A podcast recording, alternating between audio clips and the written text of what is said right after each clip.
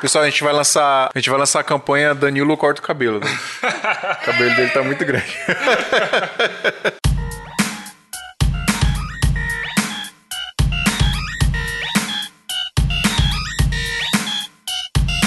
Salve, salve, seguidores da nossa querida Santinha! Bem-vindo a mais um episódio do Santa Mãe do Visual Alto, seu podcast de audiovisual. É, vamos profissional! Bom, como vocês já viram o Danilo falando aí, estamos começando mais um episódio do Santa Mãe do Visual. Eu sou o Fio Rocha e hoje a gente vai falar sobre videoclipe. Vamos contar aqui as nossas experiências, como que a gente faz para produzir videoclipe, as, as etapas e tudo mais, as particularidades, né? Não somos monstros, diretores, gravadores de videoclipe, mas temos algumas experiências. E eu tô aqui para gravar comigo, como vocês ouviram aí, o Danilo Costa, que tá aqui do meu lado, Danilão. E aí, galera? E eu tô com o Adriano Furtin É eu! e Thiago Nascimento. E aí, galera, boa tarde. Boa tarde, bom dia, tarde. boa noite. É, tudo bom? Uma coisa que a gente vai dar dica também, pessoal, é sobre como cobrar, né? Como receber os pagamentos dos clientes. E falando em pagamento, a gente precisa falar do PicPay para vocês nos ajudarem. Sério, vocês perceberam aí, Ô, Adriano, será que a galera percebeu que toda semana tá saindo episódio sem falta? Verdade, cara. Temos muitos apoiadores que estão nos ajudando aqui a pagar as continhas, a pagar o Pedro aí que tá editando nossos podcasts, que é o cara aqui da edição. Pois é, e a gente só que a gente precisa de mais, porque, mano, é muito gasto. Ainda não tá suprindo ainda, né? A gente pagar o Pedro totalmente, a gente ainda tá tendo que tirar um pouco do nosso bolso. Toda terça-feira vai sair episódio novo. Então, galera, ajuda a gente pra gente não parar de fazer, sério. Vocês não ajudarem com isso da gente parar. Então, ajuda nós. Entra lá no PicPay, todo mundo já conhece o aplicativo, tem pra iOS, pra Android, entra lá PicPay. O aplicativo é gratuito, é só você procurar lá por Santa Mãe do Iso Alto. Vai ter dois planos, o plano de 5 reais. O plano de 5 reais a gente vai agradecer imensamente vocês. Tenho certeza que não vai fazer falta, mas pra gente vai fazer muita diferença. E, cara, 5 conto por mês, mano. 5 conto por mês. é sério, galera. 5 conto por mês, vocês ajudarem a gente vai fazer uma puta diferença. E, cara, sem certeza pra vocês não vai fazer. E o outro plano é o de 15 reais. De 15 reais, você tem algumas vantagens. A primeira vantagem é você vai entrar no grupo do WhatsApp aqui do Santa Mãe do Isoto. Toda a galera lá do Santa Mãe do Isoto no grupo, inclusive tá os assinantes lá também. É, um agradecimento aí ao Rafael, ao Wagner, ao Wesley, ao Renan e o Heitor aí que tá ajudando a gente aí no PicPay. Top, ajuda demais. E, os- e- e os caras estão lá no grupo, a gente discute todo dia sobre, cara, muita coisa a gente discute. Às vezes eu não consigo acompanhar tudo, porque é muita mensagem. Mas enfim, a galera tá lá trocando uma ideia, a gente se ajuda. E uma outra vantagem também de você fazer o plano de 15 reais é que você vai receber o episódio antes, né? Nem sempre a gente consegue editar um dia antes, né? Tipo no domingo, na segunda, mas é, a gente tá. 90% do- dos casos a gente tá conseguindo e a gente manda o episódio antes pra galera lá. Então quem é assinante recebe o episódio pelo menos um dia antes. Então você tem a possibilidade aí de dar, passar spoilers pras pessoas. Não faça isso, não seja essa pessoa, mas existe essa possibilidade. E acho que no próximo episódio vai ter assinante que vai gravar com a gente, né, Adriano? É verdade, cara. A gente chama lá no, no WhatsApp, né? Sempre que dá. Vai ser legal a participação dele. Pois é, então se você for assinante, a possibilidade de você participar é muito grande, porque a gente tá sempre perguntando lá quem pode, quem quer e tal. E aí, dependendo do assunto, a galera assim, se anima pra gravar, então é uma possibilidade também. Beleza, galera? Ajuda a gente lá no PicPay, por favor, de verdade. A gente precisa muito da ajuda de vocês pra pagar aqui, principalmente pagar o Pedrão que tá editando, né? É pagar o Pedro, é pagar o SoundCloud, é pagar o servidor do Spotify lá, o Libs. É... mu- muitos custos. Pois é, vocês estão ouvindo fácil aí de tudo que é plataforma e tudo isso tem custo, galera. Ajuda a gente lá. E quem tá ajudando muita gente também é a Brasil Box, hein, mano? Grande Brasil Box. Brasil Box, nosso patrocinador aí, ajuda a gente pra caramba também. Então, se você estiver precisando comprar equipamento, cara, com preço bom, com atendimento top, entra lá no site dos caras, brasilboxcomz.com. Entra lá que, cara, os valores são muito diferentes assim do que a gente tá acostumado. Por exemplo, a gente vai comprar no, no Mercado Livre, que geralmente é onde a gente pesquisa, né? Aqui de São Paulo, por exemplo, a gente vai lá na- ali na Paulista, na galeriazinha ali. Santa Efigênia já não tá muito bom, mas na Paulista tem os preços legais ali, tem, tem a, China lá. Já foi lá, Adriano? Na, na China da Já, Paulista? mano. Cara, preço de Sony é que lá os caras destroem no preço, cara. Mas o É. Marcos é monstro pra trazer e garantia total, né? Pois é, cara. E os preços são melhores, ger- geralmente, do que todos esses lugares que a gente falou. E o cara entrega num prazo legal, o atendimento lá é muito bom também. Então, sério, se você estiver querendo comprar equipamento, vai lá. E se não tiver nenhum equipamento que você quer lá no site, encomenda com o Marcão que ele vai trazer pra você, vai cotar o preço do frete bonitinho pra trazer lá de fora pra você. E você vai conseguir fácil. Eu já comprei equipamento que ele trouxe de fora aqui, cara. Chegou num prazo inacreditável e com preço muito bom também. Então, Você não precisou nem sair do tabuão pra vir pra São Paulo, né? exatamente. Recebi aqui na porta Chegou na porta de casa. porta do escritório aqui. E eles mandaram um LED da Aperture pra gente sortear, né? Então, já já a gente vai falar das regras do sorteio aí pra vocês. Eles mandaram um monitor pra gente no ano passado. Esse ano eles mandaram o LED. Já já a gente fala pra vocês certinho como vai funcionar. A gente precisa falar do grupo Audiovisual Arte lá, da galera do Facebook. Pedro Machado, grupo top lá. Vários tretas rolando lá no grupo. o que tem da galera dando dica, tem da galera tretando, mas são, são tretas construtivas lá. A galera, é engraçado que a galera treta pra ver quem ajuda mais, né? Bem por aí, cara. Esses dias só foi testão lá, eu e o, e o Pedro lá conversando nos posts. Pois é, galera, dá uma moral lá no grupo do Pedrão também, no Audiovisual. O Pedro que participa aqui do podcast, ele é um dos participantes fixos aqui. Então corre lá que o grupo é da hora também. Tá todo mundo do, do, do Santa Maria do Alto lá. Então a gente troca uma ideia lá de vez em quando. Eu tô meio ausente, porque eu não tô conseguindo, tá foda de tempo aqui, mas vira e mexe eu corro lá e dou, e dou uma sapeada lá também para ver o que, que tá rolando. Certo? Ouça a gente no Spotify, no Google Podcasts, no iTunes, no Apple Podcasts, em qualquer agregador que você tiver aí, que a gente tá em todo lugar, hein, galera? Tem uma galera ouvindo a gente no Spotify, tá forte, hein? Cara, Spotify tá muito bom, cara. Principalmente hoje mesmo, tava vindo pro escritório, ouvindo aqui no, no celular lá o, o podcast lá do, do Rafael Avelar, né? Bem legal, falando sobre empreendedorismo. Cheguei aqui no, no escritório, pum, já abri o Spotify no PC, já tá, já tava lá o mesmo episódio, já continuo ouvindo. É bem legal isso aí do trabalho multiplataforma do Spotify. Ah, então se você tá ouvindo no celular, você vai pro computador e ele continua de onde você parou? Continua. Ele pergunta para você se você quer ouvir no celular ou quer, quer continuar ouvindo no celular ou quer transferir pro computador. E você transfere pro computador. Ou se você abrir no navegador, ele também fala isso. Você quer ficar ouvindo pelo software, né, do, do Spotify ou quer ficar ouvindo pelo navegador? Cara, é bem, bem inteligente a parada do Spotify. Pô, sensacional. Não sabia disso não, hein? Pois é, ouça aí no Spotify. Ovo, eu ia falar ova. ouça aí no Spotify, galera. E Spotify, paga nós, por favor, tá? Verdade. Só tá pagando o Jovem Nerd, eles não precisam, nós precisamos. É, e Deezer, a, aceita a gente aí, cara. Faz um ano que vocês não aceitam nós aí. Já pois pedimos é. várias vezes. Deezer tá difícil, né? Tá foda. Mas, tirando o Deezer, todos os outros lugares a gente tá, galera. e, galera, manda e-mail pra gente, santamanhodosalto.gmail.com. Manda e-mail pra gente que a gente tá lendo todo mundo nos e-mails. A gente responde todo mundo nos e-mails. E é legal que vocês engrandecem o papo que a gente tem aqui, beleza? Pedir pra vocês enviarem os áudios aí também falando Santa Mãe do Alto de uma forma criativa. Pode falar Santa Mãe do Alto, pode falar você está ouvindo Santa Mãe do Alto. Fala dos Verdade. dois jeitos aí que você quiser. Manda no e-mail pra gente o áudio, santamanhodosalto.gmail.com, que a gente vai colocar aqui em todos os episódios, certo? Coloca um exemplo aí pra gente, ô Pedro, do pessoal. Santa Mãe do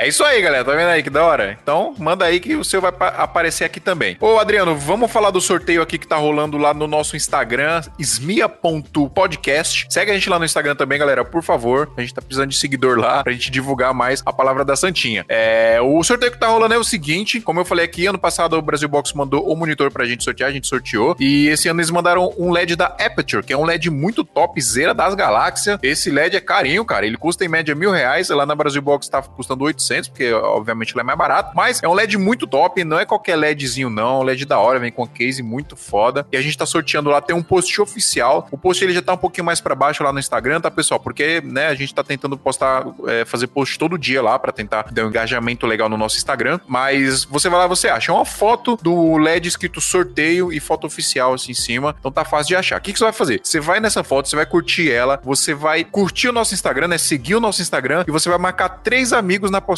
lá oficial do sorteio. Esses três amigos, obrigatoriamente, eles têm que ser envolvidos com audiovisual, tá, galera? E obrigatoriamente também tem que ter alguma coisa no Instagram deles mostrando que eles são envolvidos com audiovisual. Não adianta você postar foto do seu amigo que é envolvido com audiovisual e não ter nada no Instagram dele relacionado a isso, tá, pessoal? Aí toma cuidado também, galera, com perfis bloqueados, tá? Às vezes vocês marcam lá seu amigo que é super envolvido no audiovisual e tem um perfil bloqueado. Aí na hora que a gente fizer o sorteio e for conferir é, cada pessoa que você marcou, é aí vai ter um perfil bloqueado e a gente não vai conseguir visualizar. Exatamente. Nem o seu que você vai participar, nem o das marcações pode ser bloqueado, viu, galera? Senão a gente não vai conseguir verificar os requisitos da regra. Não conseguiu verificar os requisitos da regra, acabou. Beijo, tchau. Vamos pular pro próximo. Beleza? O prazo aí é de 12 de janeiro, então já começou desde 12 de janeiro de 2019 e vai até 18 de fevereiro de 2019. No dia 18, a gente vai fazer uma live lá no Instagram do Santa Mãe do Alto, no smia.podcast. A gente vai sortear ao vivo na ferramenta Sorteio Gram, certo? Certinho. Ah, e o envio envio aqui pro Brasil, obviamente, é por nossa conta, tá, pessoal? Quem for sorteado, a gente vai enviar aqui, vai jogar pelo Sedex lá, a gente vai pagar. Só quem, se alguém de fora ganhar, a gente vai trocar uma ideia, a gente já não consegue fazer gratuito. A gente vai trocar uma ideia pra ver como que vai fazer. Mas se você mora fora, dependendo do país aí, toma vergonha na sua cara que você não precisa comprar o daqui. Você pode comprar aí que é barato.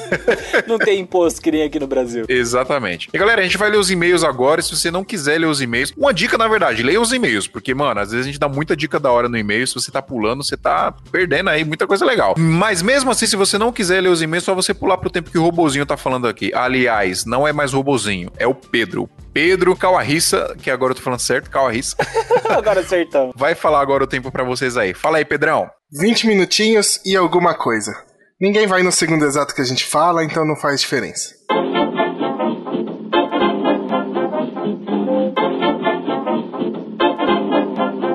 Adriano, posso ler aqui o do Marlon? Pode, lê aí, cara, vamos ler. Então vamos lá. Marlon Lemos. Ô Marlon, velho, por favor, fala de onde você é, sua idade, fala aí pra galera, porque a gente gosta de saber pra gente colocar nas nossas estatísticas aqui e depois vender para o, os Estados Unidos.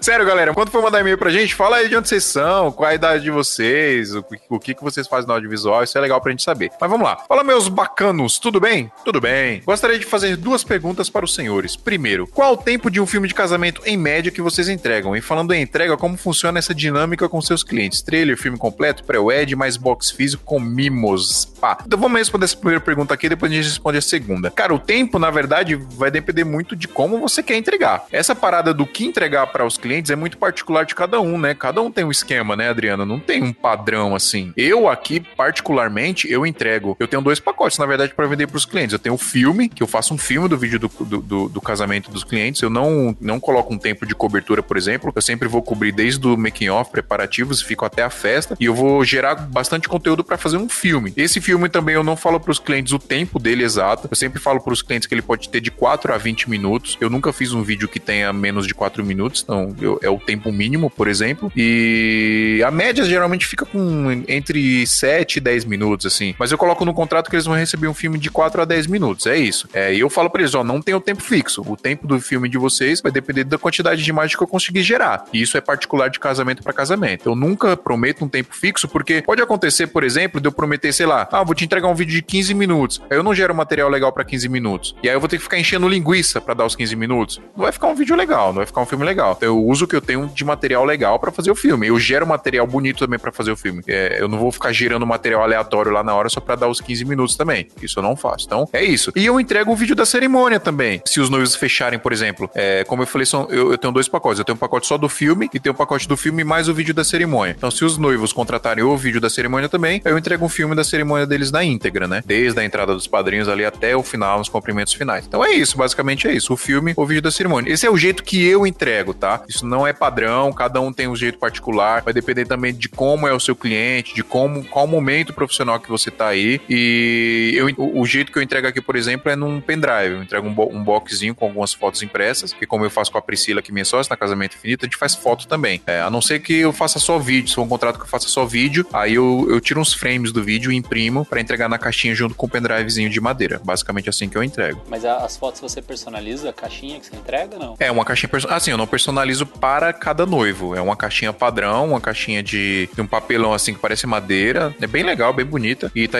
tem o logo da Casamento Infinito em baixo relevo, assim, impresso em baixo relevo. Esse, esse é o padrãozinho nosso que a gente faz. Tem um, um case que também eu achei bem legal, né? Case é essas caixinhas para pendrive ou para DVD ou pro que você quiser colocar. É de uma empresa que chama El Carpinteiro. Eu conheci lá no, no Make Movie Prime. Já ouvi falar, assim, hein? Cara, achei fantástico a, a, caixinha dos caras. Assim, não é um preço, vamos dizer assim, é barato, tá? Então, se você estiver procurando preço barato, não, não é o caso, mas é, é um produto de qualidade. Então, é todo feito de madeira, com, é, com fala bordado tal. É bem, bem, bem bacana mesmo. Assim, o pendrive deles é de madeira também, com escrito a, a laser, né? Então. É muito legal. Eu achei genial. Esses detalhes, quando você entrega na hora pro cliente, isso faz muita diferença, cara. Sim, dá um baita de um valor pro seu trabalho, né? Uhum. Só, só, deixa eu comentar é, essa questão do, dos tempos que você falou, né? Que você falou do, da sua produtora. É, eu vou comentar porque eu, eu edito bastante para outras produtoras, tá? Então, cada produtora realmente é o que o Phil falou, assim, ela, ela tem um tipo de pacote, ela tem um, um padrão diferente, então muda bastante, assim, mas pegando uma média, tá? É, o que eu vejo, assim, é que as produtoras que eu presto serviço, elas dividem em edição na íntegra e short film, tá? A edição na íntegra, como que eles fazem? Eles montam a cerimônia inteira na íntegra, tá? Tipo, uma hora inteira, é, fazem, tipo, um, um vídeo pra festa, que deve dar uns 15 a 20 minutos, depende, assim, do material, né? Não, não sei se no contrato deles tem um valor estipulado. 15 minutos eu, só de festa? Cara, é, pra quem trabalha na íntegra, assim, principalmente produtoras um pouco mais é, tradicionais. Tradicionais, é. é. Você tá maluco. Aí, é porque eu, eu, edito também pra esse pessoal, então, assim, só explicando, porque às vezes nosso, nosso público também é, se encaixa dentro desse, desse quesito. Então a festa fica uns 15, 20 minutos mais ou menos, tá? Que eu entrego, tá? Então depende, lógico, pra. É, tem muita produtora que entrega assim ainda, né? É, o, tem o making off também, que é um vídeo à parte, normalmente uns 3 minutos é só uma música mesmo. E eles também pedem normalmente um trailer ou melhores momentos, às vezes pedem trailer e melhores momentos. O que, que é o trailer e melhores momentos? Trailer é um vídeo curtinho para publicar, mas em rede social mesmo, assim, tipo um minuto, dois minutos, no máximo, máximo uma música, né? Três minutos. E o melhores momentos é um resumo do casamento inteiro em uns oito minutos, tá? Isso eu tô falando um pacote de empresas mais tradicionais, que elas entregam tudo na, na íntegra, tá? Uma parada um pouco maior. Empresas um pouco mais, vamos dizer assim, mais descoladas, tal, que é o, o caso do Fio, acho que a maioria do pessoal aqui do Santa Mãe do Iso Alto, é, a gente trabalha mais com short filmes.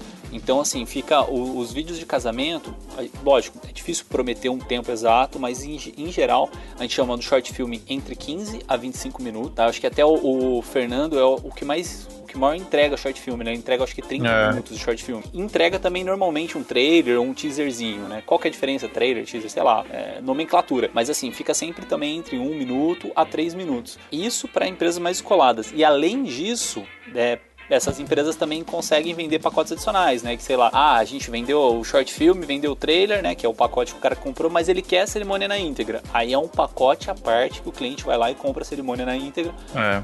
caso ele queira. É, e aí você pode colocar mais um monte de coisa. Se quiser vender, sei lá, um pré-wedding, que aí você vai passar no dia que o, os noivos estão lá no casamento, né? No dia do casamento, se você passa um, o vídeo do ensaio deles, ou se quiser vender um, um Day Edit, né? Pra quem não sabe, Day Edit é basicamente você filma o casamento inteiro no dia e, e, edita e já passa no telão no mesmo dia, na festa, né? Então, tipo, pô, os noivos acabaram de entrar na igreja, né? Acabaram de sair da igreja e estão vendo o vídeo deles ali na hora, né? Na festa mesmo. É legal pra caramba esse negócio de Summy Day Edit pra quem ainda não conhece. Cara, isso aí você vai ter que testar. Você tem que testar é, com os clientes aí que você tem, eu não sei como é que é, a área que você trabalha, o lugar que você trabalha, mas isso você tem que testar. Você tem que ver o que você gosta também. Se você acha que é legal entregar um vídeo grande, um, prometer um tempo fixo para os clientes, um tempo determinado tal. Isso é teste. Você vai testando, faz um, uma reunião com o cliente, oferece uma parada, faz com outro, oferece uma parada e vai vendo o qual que é melhor recebido, sacou? E isso você vai testando e vai fazendo o seu padrão. Eu já tô há quatro anos já trabalhando com casamento, então hoje eu tenho esse padrão e para mim funciona muito bem e é assim que eu gosto de fazer. E se o noivo não gosta do meu jeito, é, e eu não falo isso de forma pejorativa nem nada, mas quando os noivos não gostam dessa forma que eu trabalho, é porque eles não querem o meu trabalho, entendeu? Então eles vão procurar outro cara que eles vão se identificar. Mas na maioria das vezes eles gostam e querem dessa forma porque é a forma que eu faço, entendeu? Que ele já te procura querendo esse tipo de produto, né? Um Exatamente. produto mais curto, mais enxuto, mais é, sentimental, né? Às vezes o, o, noivo quer aquela parada de registro mesmo. Eu, eu, vejo muito isso pro interior, né? Quanto mais interior você vai, né? No caso, quanto mais interior as produtoras que eu presto serviço são, é, mais o, o produto é, como posso dizer, mais tradicional mesmo. Então é mais registro, mais na íntegra mesmo. Vai chegar um momento que os noivos vão, vão chegar para você, você vai explicar como você trabalha, eles vão falar assim: caramba, era exatamente isso que eu queria.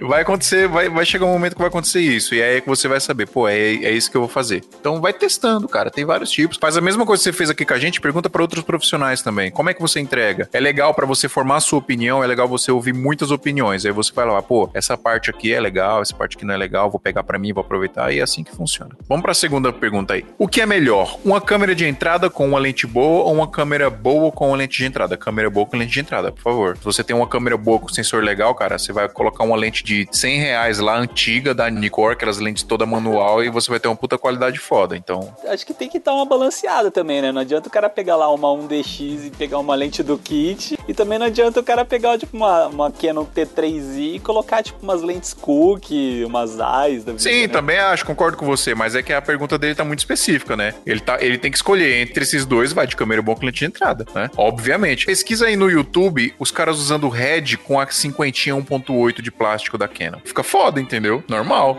Da Se você, hora.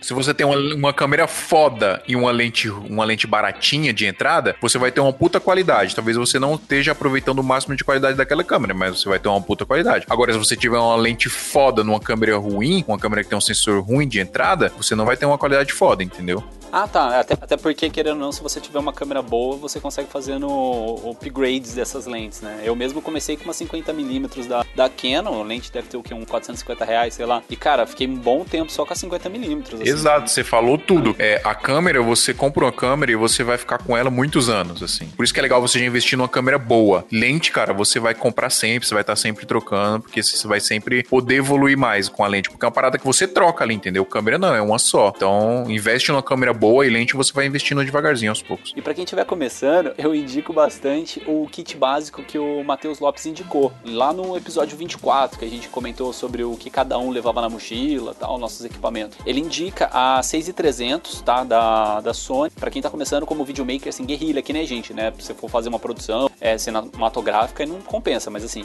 nosso tipo de trabalho é 6300 da Sony e uma lente 18-105 da Sony também. Ela é f4, tá? Ela é uma abertura. Ela não é tão aberta, né? Ela não é tão clara, mas ela é uma lente muito boa e tem esse, essa, esse dynamic range muito bacana, né? Que é 18mm, uma grande angular e 105, que é uma teleobjetiva. Então um kitzinho bem bacana aqui, vai estar na descrição também. Boa. Pra quem quiser, é só clicar aqui embaixo na descrição. Valeu. Bom, então é isso aí, mano. Vamos pra pauta, Adriano. Bora nessa, bora nessa. Partiu! Uou!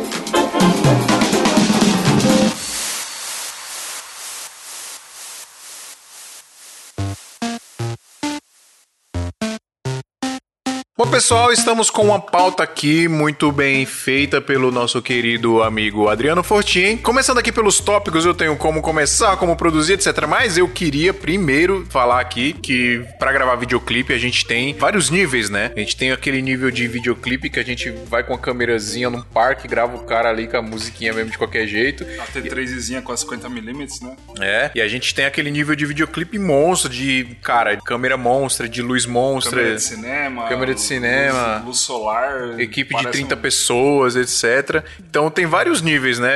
É, eu aqui, sinceramente, com gravação grande, assim, com produção grande, eu tenho acho que poucas experiências. Tenho uma ou duas, o resto é mais gravação guerrilha mesmo, de cliente pequeno e tal, porque a maioria dos clientes não são gigantes, né, de gravadoras.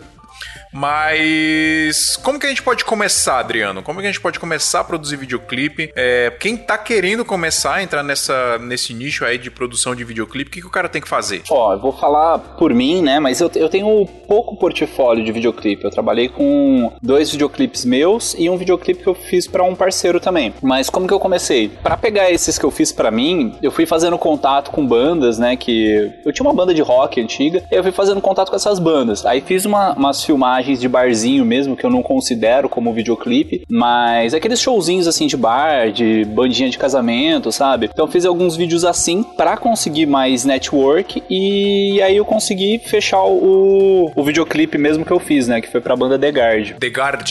É aquele que tá com, com no estúdio, fundo todo branco e tal. É, isso aí. É, foram dois clipes assim com a- no mesmo estúdio, né? Assim, é, é uma pegada bem parecida os dois videoclipes, mas foi nesse esquema assim, foi fazendo network mesmo, né? Que eu acho que é como começar, o princípio é conseguir o cliente, né? então aí eu acho que network é importante. Ô, Thiago, como você já tem bastante experiência com gravação de videoclipe? Como é que é? Cara, eu até hoje eu fiz uns seis ou sete videoclipes. Já é bastante, já, pô. E o primeiro foi também uma pegada meio que pra fazer portfólio. Foi de uma cantora gospel, na região onde eu moro aqui. O nome dela é Adriana Monteiro. E a gente conseguiu fazer um, um clipe muito bacana. Né? Gospel também, né? Cês- Gospel é um nicho que muito forte em videoclipe aqui no Brasil, cara. Sim. Aí esse clipe tá, tá nas redes sociais aí, Sonho de Deus. Os Sonhos de Deus, Adriana Monteiro. Quem quiser dar uma olhada, vai ter aí o, o... Vai ter o link na postagem aí do podcast, do episódio. Bom, deixa eu falar aqui das minhas experiências. Na verdade, para eu começar a fazer videoclipe, eu sempre. Eu, é o que sempre falo, né? Eu sempre. que eu sempre quis fazer, o que eu almejo desde sempre é trabalhar com produção de videoclipe, que eu já tive banda, né? E música eu toco, violão, bateria, etc. Já fui DJ, como o pessoal já sabe também. Então, música é uma parada que eu amo, sou apaixonado por música, e vídeo é outra parada que eu amo. Então, junta os dois, né? Você junta música e vídeo e você vira produtor de videoclipe. Então, acho que é, é o que eu mais almejo. E eu já contei essa história aqui no podcast, mas vou só reforçar que para eu iniciar mesmo profissionalmente na gravação de videoclipe, eu comecei a fazer trampos para amigos, né? Um trabalhinho aqui para um amigo, para um amigo ali, para um amigo aqui, não sei o que. Aí você o vai primeiro pegando... videoclipe que você fez foi pra banda do seu irmão, né? Foi, mano. Foi o primeiro videoclipe que eu fiz foi pra banda do meu irmão, mas foi o primeiro trampo que eu peguei assim para produzir mesmo, sabe? para fazer cenário e tudo. E foi tudo improvisado, cara. Foi tudo emprestado. A gente pegou um estúdio de um amigo do, do meu irmão emprestado e a gente começou a decorar com um monte de bugiganga, com prancha de surf, com pôster é, de banda antigo, as paradas de Natal, pisca-pisca, os caramba. Cara, esse foi o primeiro clipe que eu peguei assim pra, pra produzir mesmo. E eu lembro que foi legal porque assim, a banda do meu irmão tinha uma pegada mais punk pop, assim, tava bem naquela época. Era aquele hardcore dos anos 90, né? Que, é... que a gente tá tá acostumado. Anos 90, 2000, né? Dead Feet, CPM, aquela, aquela pegada. Blink-182, né? eu fui assistir muito clipe do Blink-182, do Sun 41, essas bandinhas de punk pop dessa época aí, do começo dos anos 2000, pra pegar bastante referência, né? E aí eu já fui já com mais ou menos a ideia na cabeça de como fazer os takes e tal. E, cara, eu, hoje eu assisto esse clipe e tá da hora, assim. É, é muito louco porque foi o primeiro de tudo, não tinha experiência, tipo, experiência zero. Eu gravei com a T3i. É isso, e... que, eu, isso que eu ia perguntar. Qual foi o setup que você usou para fazer esse clipe? Foi uma época? T3i, uma 1020 que a gente tem até hoje, né, da Sigma, e uma 35mm, cara. Acho que foi isso, não foi? Foi uma 50? Não, foi 50mm, foi 51.8. 51.8, 1020, foi isso. Você já tinha o Steadicam? Não, não, não, não tinha né? Steadicam, foi na mão mesmo, tripé, tanto que tem uns movimentos bem tipo pan, tilt, tá ligado? Porque era só o movimento do tripé mesmo, não tinha, não tinha movimento Steadicam. O movimento que tinha era eu fazer com a mão mesmo, eu tentava deixar o mais estabilizado estabilizado possível ali, fazia. Enfim, ficou da hora, cara. Agora, pra começar mesmo, tipo, pegar um artista grande, foi naquela história do Tom Carf, né? Fui na reunião com o Tom Carf e eu falei pra ele, cara, deixa eu fazer um clipe seu. Se você gostar, a gente fecha outros trampos. Pra galera aí que tá ouvindo, não conhece muito bem, Tom Carf é um dos maiores nomes do gospel pop hoje no Brasil, né? Se, se você der uma pesquisada, uma gulgada aí, você vai descobrir. É, e foi legal porque ele deu essa oportunidade de fazer essa reunião com ele. E aí eu falei, né? Ele tava meio assim, meio cabreiro, né? Não conhecia. O cara, puta, tem uma, uma reputação a zelar, né? Não pode colocar qualquer um pra fazer o trampo pra ele. E aí ele ficou meio assim e tal, meio com medo. Aí ele me, eu falei, não precisa nem ser uma música nova, me dá uma música antiga, né? Ele, me, ele descolou uma música de uns três CDs atrás, né? Dele, antigo. Aí a gente lançou essa música, cara, e a música fez muito sucesso, o clipe ficou muito louco. E aí pronto, a partir desse dia, não parei mais de fazer trampo pra ele, né? A gente faz muito clipe pro Tom Carf, né? Bastante. Então, cara, pra começar é assim, velho. Vai com a cara e com a coragem, pega trampo pra fazer pra ganhar experiência, aparecer oportunidade de pegar algum famoso para fazer, oferece isso aí, só tem a ganhar, né? Acho eu acho que, que para começar, cara, o mais importante é você consumir esse tipo de conteúdo como referência e, cara, nutrir sua mente e ser criativo. Não tem como você dirigir um videoclipe se você não, não tiver essa veia criativa, porque você precisa pensar em tudo. Você precisa criar, pensar na locação, pensar em movimento de câmera, pensar em ângulos. Tem que criar uma coisa que seja bonita. O que normalmente muita gente faz, e eu não vou julgar aqui dizendo que é, que é o errado, mas é pegar a música e transcrevê-la de uma forma literal. Tipo, o cara fala na música, sei lá, ah, eu vi o sol e saí andando né? Tipo, o cara filma o sol e filma o cara é. andando. Então é uma coisa muito literal que normalmente a galera costuma fazer. Mas o, o, o, bacana mesmo é você fazer um trabalho que, que seja diferente, seja algo original. Você não precisa escrever literalmente o que a música diz no videoclipe, né? Agora vamos começar pra produção, vai. A gente já sabe como começar. Alguém tem mais alguma dica aí de como iniciar, de como começar nessa, nessa área? É, ou procurar também é, produtoras que façam esses trabalhos, né? E cola junto para aprender também, né? Isso é muito válido. Isso que o Thiago falou é um, é um ponto importante. Se você tem vontade e não sabe, tipo, meu, não, não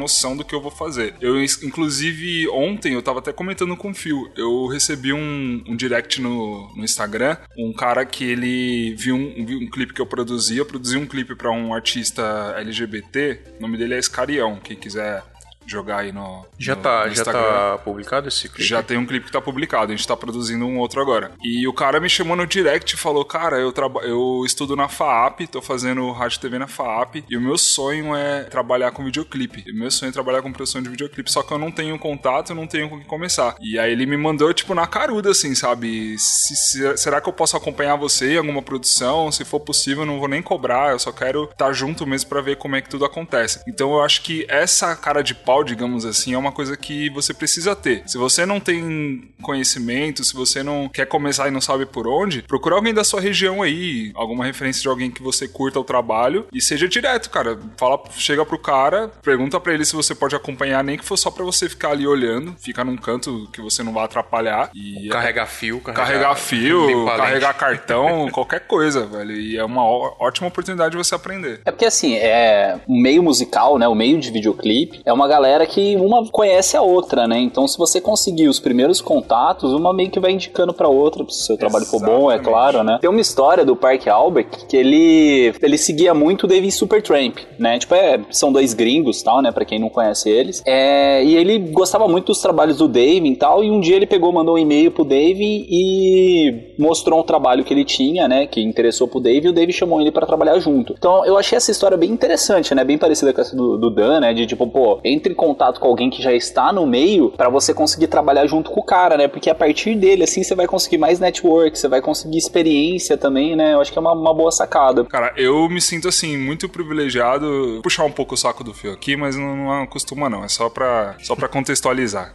eu me sinto privilegiado porque, assim, eu e o Fio a gente se conhece há algum tempo e a gente começou é, meio que junto, assim, trabalhando com um casamento e tal. Então as coisas foram acontecendo pra gente e eu tô do lado deles desde, desde o comecinho dessa, dessa parada de produção de videoclipe. Então, é, olhando ele trabalhar, eu já aprendi muita coisa também. Todas as referências que ele pega, a gente acaba consumindo junto. E esse lance de você chegar pra alguém e estar do lado de uma pessoa que você admira ou que você acha o, o trabalho bacana e quer ver de perto como é que funciona, muita gente no Brasil hoje é, tem esse receio, né? De tipo chegar, sei lá, o cara tem 50 mil seguidores no Instagram, você já fica, caraca, mano, o cara é muito famoso, ele não vai dar atenção pra mim. Tipo, o cara nem, nem toma iniciativa de correr atrás disso. E às vezes não, cara. Às vezes você manda uma mensagem pro cara, o cara é super solícito e, e acaba te ajudando. E às vezes o cara tá exatamente é, aguardando, é, precisando de alguém né, para ajudar ele no momento, alguma mente nova, algum, alguém que esteja com, né, com bastante vontade de trabalhar para adicionar e trabalhar junto, entendeu? Às vezes, às vezes o cara tá ali esperando e o, e o outro tá com medo de, de falar com ele, né? Fica com receio de mandar, o cara tava só esperando, né? Pode crer, isso acontece muito também. Volta aí! Nem tem nada pra mostrar, mas é que eu só queria dar uma risada. Vai, pode ir.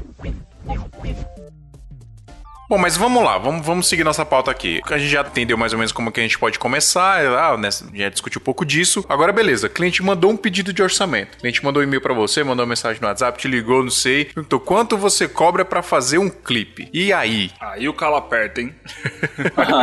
E essa pergunta é muito difícil de responder, porque o cara sempre pergunta: quanto você cobra para fazer um clipe para mim? Não é assim. A gente tem que saber como é o clipe do cara, como, como ele quer o clipe, pra gente passar o orçamento, né? Você tem um jeito padrão assim de falar, Thiago? Eu meio que desenvolvi um jeitinho mais meio padrão de falar pras pessoas. Olha, eu pergunto, olha, é, o orçamento vai depender do tipo de produção que você quer. Se você quer apenas a performance da banda num cenário produzido é uma coisa, num cenário já existente é outro valor. Né? Se você quer performance da banda mais atuação de ator, de modelo, já é outro valor. É, se for um deslocamento grande, já né, são outros valores. Mas aí você, você, você diz esses valores em relação as- ao seu trabalho, à sua mão de obra, ou em relação ao a- valor de produção mesmo? Tipo, locação, ator, figurino, essas paradas. O meu valor de produção geralmente é o mesmo. O que vai dife- eh, diferenciar o valor total é, é realmente os gastos que, que a gente vai ter, né?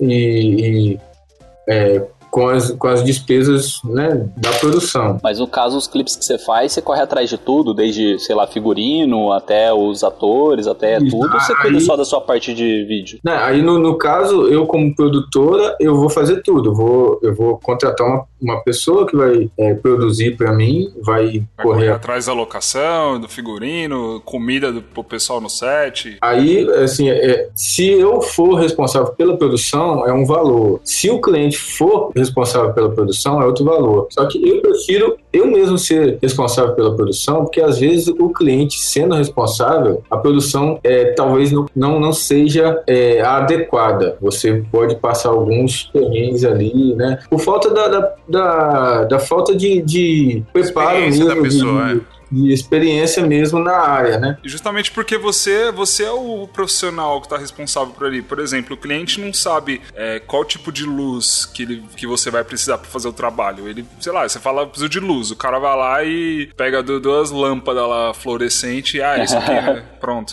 O que acontece bastante comigo também é questão de catering, né? Porque, tipo, eu coloco no e-mail, né? Nesse do The Guard eu fiz, é, no, num que eu fiz também pra, pra uma outra empresa lá, é, eu coloquei, né? Eu falei, ó, é, tem a questão do catering e tal, que você tem que planejar. Aí a galera, tipo, ah, mas o que, que é o catering, né? O que, que é esse catering? Aí, tipo, pra quem não sabe, catering Eu não sei o que é, quer dizer. Pra mim, Catherine. Catherine é aquele bagulho de cartinha Magic, The Gathering, The Catherine. Não, catering, tipo, com um C. É, é alimentação, alimentação do povo, né? Então, porque é uma coisa que, sei lá, quando a pessoa não tá é, programado com.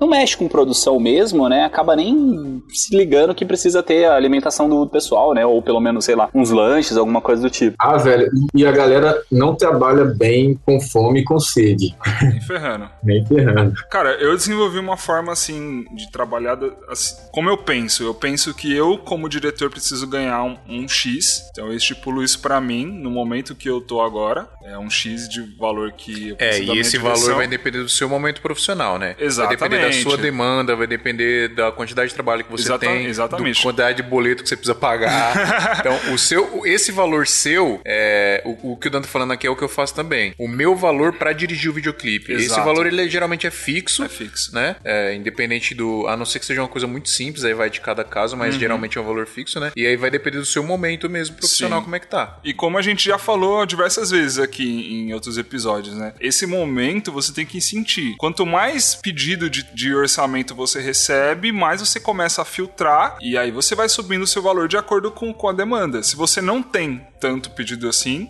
ou se você quer começar, é claro que o, seu valor vai ser bem menor, né? Porque você ainda precisa construir, construir esse seu nome, construir essa esse seu mercado. E aí a parte desse valor vai a, a parte da, o valor de produção, né? Você tem valor de gaffer, valor de locação, valor como o Adriano falou, como é que é? Catering. Catherine. Catering. Valor de catering. É o Tornado. Tornado Catherine. É isso aí. Então, o que o Dan tá falando é o que, meio que o padrão que a gente criou aqui. Quando o cliente vem pedir orçamento de videoclipe, é meio que o padrão. A gente fala, ó, o nosso valor para produzir o videoclipe é X. Agora, o valor total que você vai gastar pro videoclipe vai depender do que você quer na sua produção. É o que você tava falando aí, Thiago. Vai depender se, se você quiser que o cara decole e vá pra lua, e você quer uma filmagem na lua, etc. É, é um, é um valor. Aí Agora, você tem que contratar o, o maluquinho lá, o Elon Musk. Né? é, tem que contratar o Elon Musk.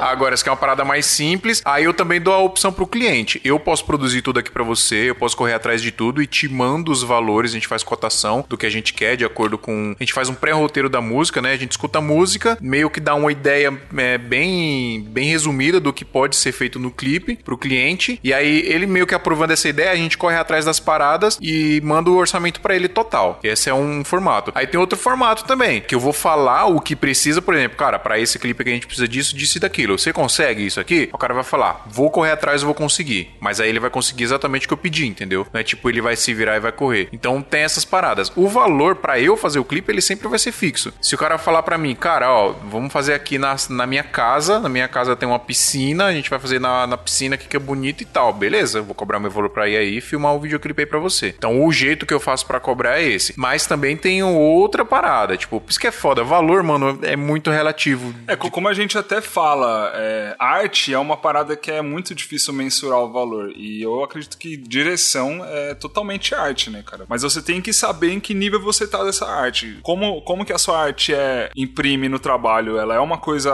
original, que as pessoas olham assim a sua produção e falam: Caraca, mano, nunca vi alguém pensar dessa forma. Eu vejo clipes aqui, cara, que eu falo, nossa, mano, eu, acho que eu não pensaria fazer isso com São o cara os melhores, fez. né? Quando a gente vê uma parada e fala, caramba, Nossa, como você, que quer, quer assistir o clipe, é, você quer assistir o clipe tipo várias vezes pra entender como é que o cara fez e pra admirar aquilo. Você fica, porra, eu queria ter tido essa ideia antes. Por que, que eu não tive essa ideia antes, né? Você fica meio com invejinha, esses são os melhores, Então, né? essa Quem que foi que mandou lá no, no grupo do WhatsApp lá o clipe do Criolo, lá, o Boca de Lobo? foi o E- Matheus, não foi? Acho que foi o Matheus, Acho que cara. foi o Matheus. Que, cara, puta clipe da hora, velho. Bem produzido, roteirizado. Tem, tem o 3D em si do vídeo, né? Mas eu acho que o, Exato. 3, o, o foco do vídeo não é nem os, os 3Ds aplicados, né? É toda a questão da produção em si. Todo o conceito, porque tem uma. uma. Como que eu posso dizer? Uma moral da história, né, por trás. Sim, Tem um muito, muito background, uma metáfora. tem- A palavra certa é metáfora. Tem toda uma metáfora que envolve o clipe, né? As imagens, ela. É, é exatamente aquilo que eu tava falando antes. É, ele não pegou a, a música e transcreveu ela de uma forma literal em imagem. O cara usou metáfora pra mostrar. Nesse caso, foi o conceito de. da política, né? Do, do, do nosso país atual. E, cara, é animal. Voltando aqui na parada do valor, tem um outro, um outro esquema que tá acontecendo também bastante comigo aqui, é, ultimamente, é do cliente chegar, principalmente cliente grande já, de gravador e tudo, eles chegarem já com um valor pré-fixado que eles têm pra produzir a parada. Tipo, vem muita, vem muita produtora aqui de gravadora grande e, e, e fala, fio, preciso produzir um clipe, tem um tanto na mão. Dá pra fazer? Dá. Dependendo do valor, eu vou falar, ó, eu preciso de controle total na produção, porque dentro desse valor aí a gente vai ter que fazer as coisas muito enxutas e tal, então eu quero controle total na parada. Tenho. Tens. Porque esse valor aí tá na sua mão, beleza. Se é um valor um pouco maior, e às vezes o cliente vai falar, ó, a gente tá pensando em fazer isso, isso e aquilo e tal, com esse valor aqui dá, a gente vai ver, ó, dá, beleza. É, e o que tá acontecendo também, que se é um cliente que eu já fiz um ou dois clipes com ele, se já tem um relacionamento ali, e o cara vem e pede valor, eu já logo pergunto, quanto que tem aí pra gente fazer esse trampo? Qual que é o budget? é, eu pergunto, porque se você já tem um relacionamento com o cliente, é legal você já, você tentar ter essa intimidade com ele, né? De você chegar e falar, meu, é, quanto, qual que é o budget pra fazer esse clipe? Quanto que você tem pra fazer? E aí o cara já joga na lata, fala, ó, tem um tanto, dá pra fazer? Pô, dá, dá pra fazer, bora fazer. Então essa também é, é outro jeito de você cobrar. Mas claro que isso já vai exigir um pouco mais de experiência e um pouco mais de relacionamento com o cliente, né? Não é com todo cliente que você vai conseguir fazer isso. Se bem que às vezes eu faço, viu, cara? Às vezes vem cliente aqui novo que eu nunca conversei e eu já falo pro cara. Principalmente quando é indicação, né? Lá, fulano indicou você, tá, não sei o que. Eu falei, cara, quanto que você tem pra fazer? Você tem uma grana? O cara, pô, não tem. Então, então beleza. Então vou tipo ver, vou orçar aqui pra você e a gente vai ver o que, que dá pra fazer. Aí o cara vai e se vira pra levantar, né? Tem essa vertente também. Cara, uma coisa que eu, que eu lembrei aqui agora que é muito importante é você entender o que o cliente quer. Às vezes você tá, tipo, pensando, sei lá, cara, eu quero fazer uma parada mirabolante, tô pensando aqui. Você tem que entender o que o cliente quer. Você faz uma reunião com o cara, é importante você fazer uma reunião presencial, pro cara, tipo, olhar você olho no olho e conversar. Eu acho que é, que é bem importante. Esses dias eu fiz uma reunião com um cliente aqui em São Paulo, num, num restaurante, numa hamburgueria. A gente foi, sentou, pedimos uma comida e começamos a conversar. Ficamos umas duas horas conversando. Meu, só na conversa a gente meio que quase já montou o roteiro do clipe. E, tipo, foi uma conversa muito boa. Então, essa, essa conversa e, e esse, essa troca de ideias e esse entendimento que você tem que ter cliente é, acho que é uma das partes mais importantes. Isso que você falou é importante, cara. É porque eu tenho pouca experiência profissional em videoclipes, né? Mas é, eu vou falar em questão de outros mercados que eu, que eu trabalho também. Eu vou trabalhar com, com empresarial, a primeira coisa que eu faço é sentar com o cliente, conversar, né? Mar- Marco uma reunião tal. Converso com ele, mas eu deixo ele falar primeiro, né? Então, até uma técnica que eu vi com os Vanassis, né? No Fotologia, eles contando como que eles faziam, eu, eu tento aplicar sempre isso. Sento, né? Me apresento tal. E deixo o cara falar, cara. Porque a partir do momento que ele tá falando, você consegue transformar uma ideia simples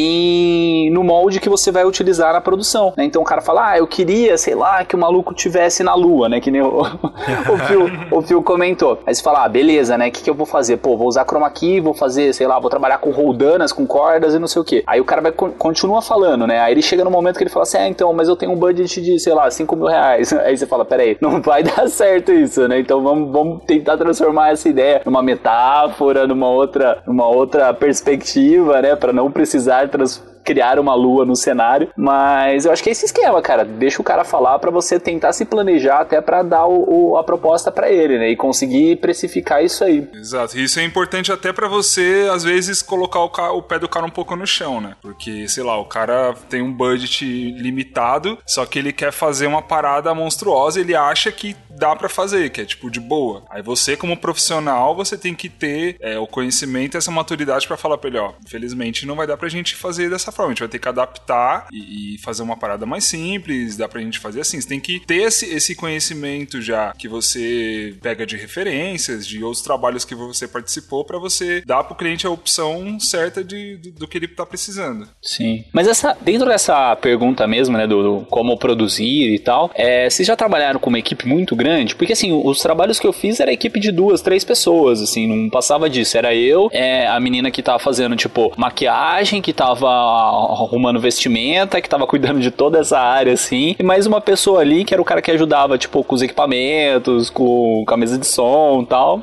Tipo, não tinha tanta galera, né? Vocês já trabalharam com mais equipe, assim? Eu trabalhei no meu primeiro videoclipe. Foram mais ou menos umas é, cinco pessoas na produção e quase umas 200 pessoas participando do clipe. No clipe é, teve um, foi dentro de um teatro, tinha as pessoas, né, que eram espectadores da, da, da, dessa dessa cantora no teatro, mais a cantora, mais a banda dela. Então, no total, acredito que passou de 200 pessoas. Foi um, foi até um desafio é, dirigir tantas pessoas assim, mas foi bastante legal. Grande, hein? Grande, é. Caramba, imagina gerir toda essa galera, deve ser foda. A, a gravação durou mais ou menos umas 5 horas e umas mais, mais umas 4 horas de pré-produção para gravar. É, de quantidade de pessoas, eu gravei um recente que não foi ao ar ainda, de uma cantora é, gospel. Ela canta tipo os axé da Ivete Sangalo, só que é gospel, bem da hora. E tinha uma galera, cara, tinha uma companhia de dança, então, puta, devia ter umas 40 pessoas no total. Mas de equipe tava bem chuta, assim, como a gente fez na rua, luz natural mesmo. Então tinha eu, tava eu, Dan, Pri e um piloto de drone. E tinha uma pessoa fazendo maquiagem lá, basicamente era isso. A Pri é, nos trabalhos maiores que a gente pega aqui, a, a Pri, a minha sócia, ela faz a produção, né? É, inclusive, eu até queria falar um pouco disso, porque para você fazer produção de videoclipe, não é. Você não tem que simplesmente correr atrás das coisas e saber o que, que você tem que correr atrás. Você tem que ter os contatos certos, né? Você tem que ter os contatos dos lugares que, que servem de locação, você tem contato certo com gente que faz maquiagem, tem que ter contato certo com gente que. com coisa de alimentação. Então, a produção também é uma parada que exige experiência, que quem vai fazendo com o tempo vai pegando experiência. E é legal saber de gente que goste de fazer isso, né? Às vezes você,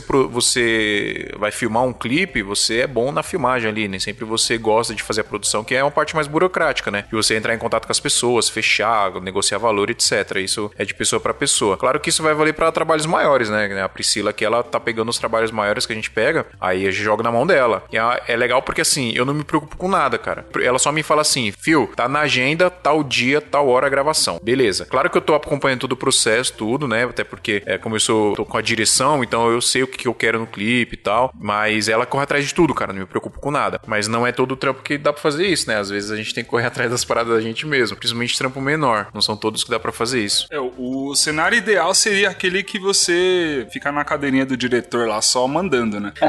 então, mas vocês têm vontade de fazer isso? Eu não tenho, cara. Eu acho que eu não vou conseguir parar de filmar. Tipo, eu parar de pegar na câmera, sabe? Só filmar. Porque é interessante isso, porque aí, sei lá, talvez seria o diretor de fotografia, né? O operador de câmera, né? Não sei. Cara, eu vou falar assim, vou falar por mim. Que os dois videoclipes que eu fiz pro The Guard, né? O primeiro eu, eu participei, eu fiz a filmagem, a direção, a luz, a edição, eu participei de todos os processos ali, basicamente, né? Aí teve a Isabela Marino também que me ajudou lá, ela fez a maquiagem, figurino, é, ajudou na performance, lá na dança do, do pessoal e tal. E eu tinha só mais um assistente que era o Bená. Então, assim, nesse videoclipe, eu, eu tava por dentro de todos os erros que aconteceram na gravação. Para editar isso é muito mais fácil. Eu tinha a visão de todos os ângulos que eu queria. Então, assim, foi uma parada que eu controlei do começo ao fim. Lógico, não é uma baita de uma produção, até por questão orçamentária e tal, né? Então a gente gravou tudo dentro do mesmo estúdio e tal. Mas, assim, por uma uma primeira, um primeiro trabalho meu, assim, eu curti pra caramba. No segundo que eu fiz, eu fiz basicamente logo em seguida, no mesmo estúdio e tal, pra mesma banda, eu não pude participar da, da gravação. Até chamei lá o, o Dan e tal, mas aí acabei fechando com, com outro carinha. E, e o Lucas que fez a captação pra mim. Então foi o Lucas e o parceiro dele, o Herbert. Então aí, nessa edição desse videoclipe, já eu, eu senti um pouco mais travado, porque assim, eu não tava lá pra dirigir, eu não tava lá pra fazer a captação, né? Então os ângulos que eu queria, eu ficava procurando, tipo, não tinha, né? Por mais que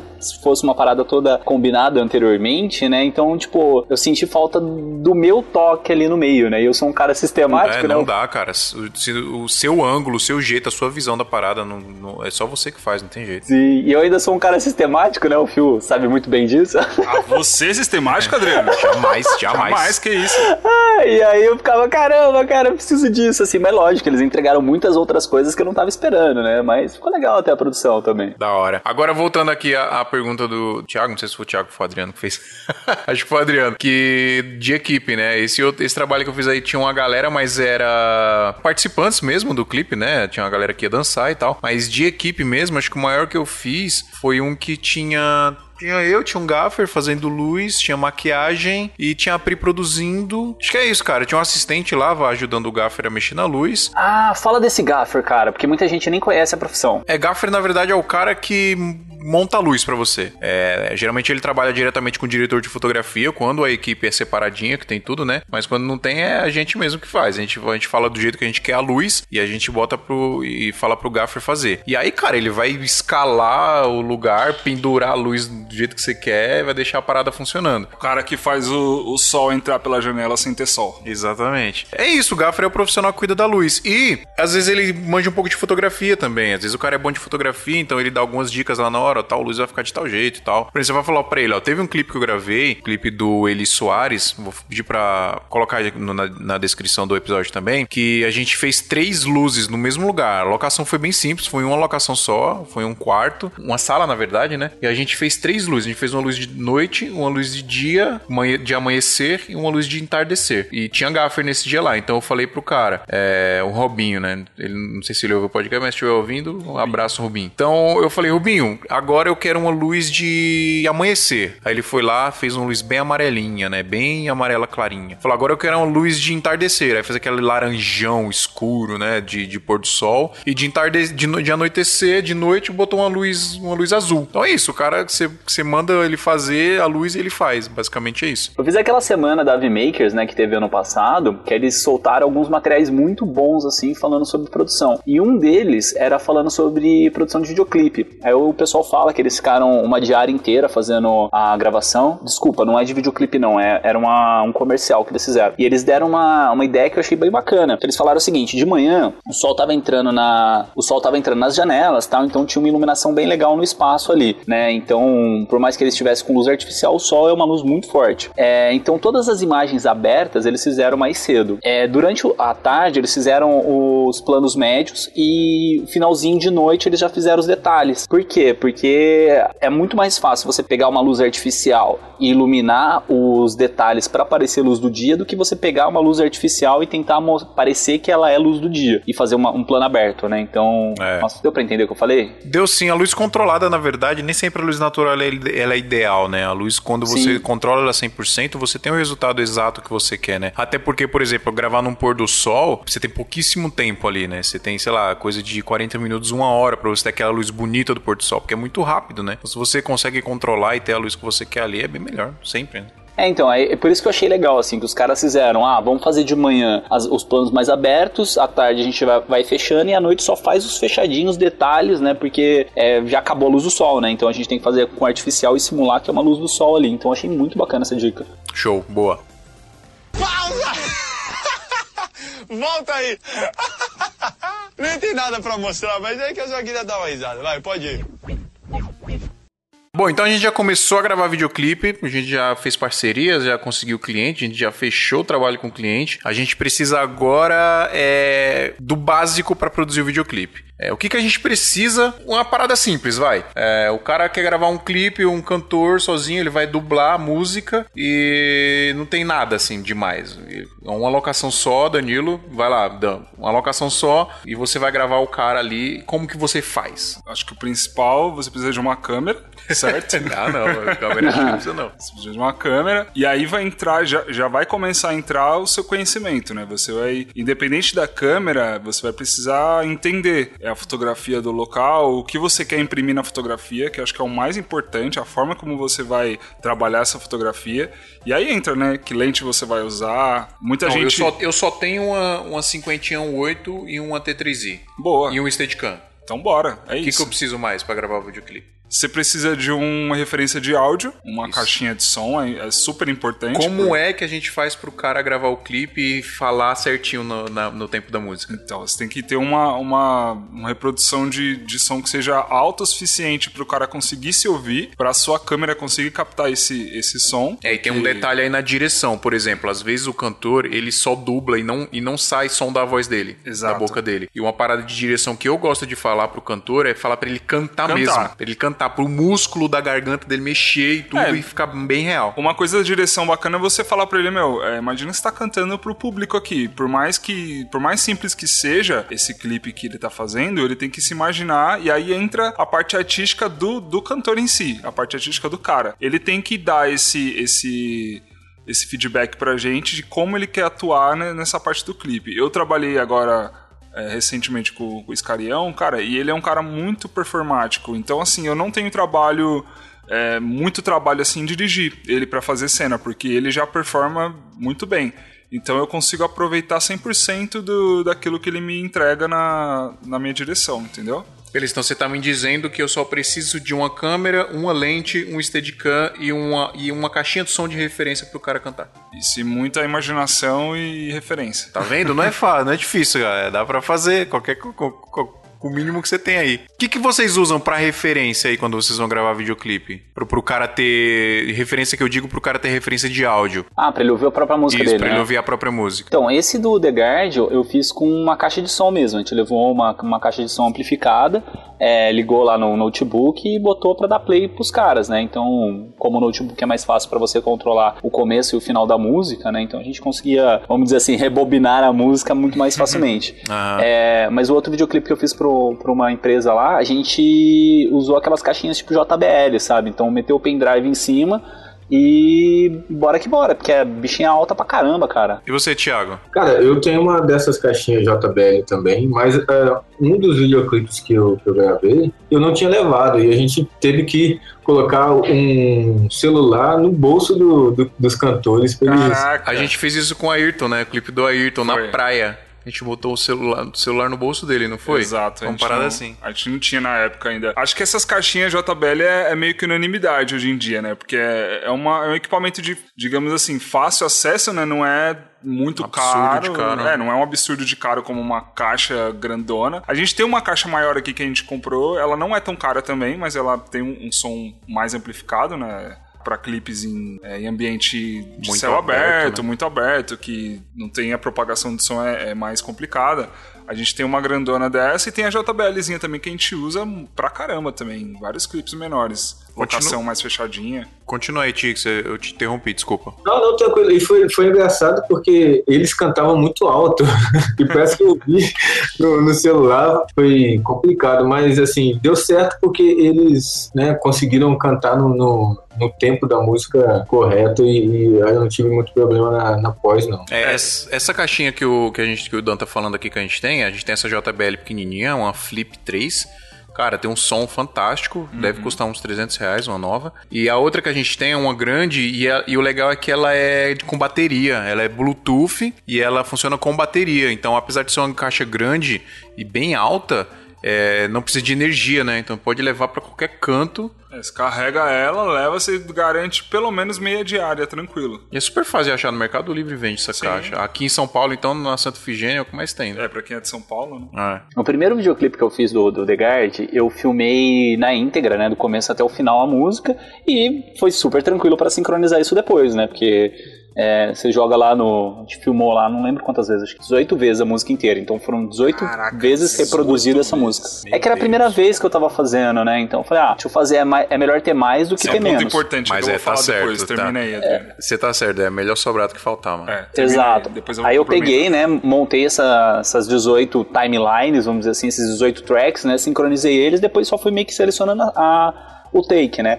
Aí, melhores assim, takes. Os melhores takes. Teve algumas, assim, que fugiam um pouquinho do tempo, né, talvez acho que pelo momento ali que tava tocando, principalmente a bateria, ela sobe o volume muito mais alto do que a caixa em alguns momentos, é a caixa de som no caso, né, é, mas aí era questão, assim, de arrumar ali um pouquinho, vai pra frente, vai pra trás, eu tentava sincronizar sempre na batida do- do- dos pratos da bateria, Ah, né, não sim. sei como não sei como que vocês fazem, mas eu achei mais fácil sincronizar assim. E no segundo videoclipe, que é o que eu comentei que eu não tava no dia lá fazendo a captação, o pessoal, eles filmaram takezinhos muito pequenos, então Aí se assim, você recebeu só o material pra editar, né?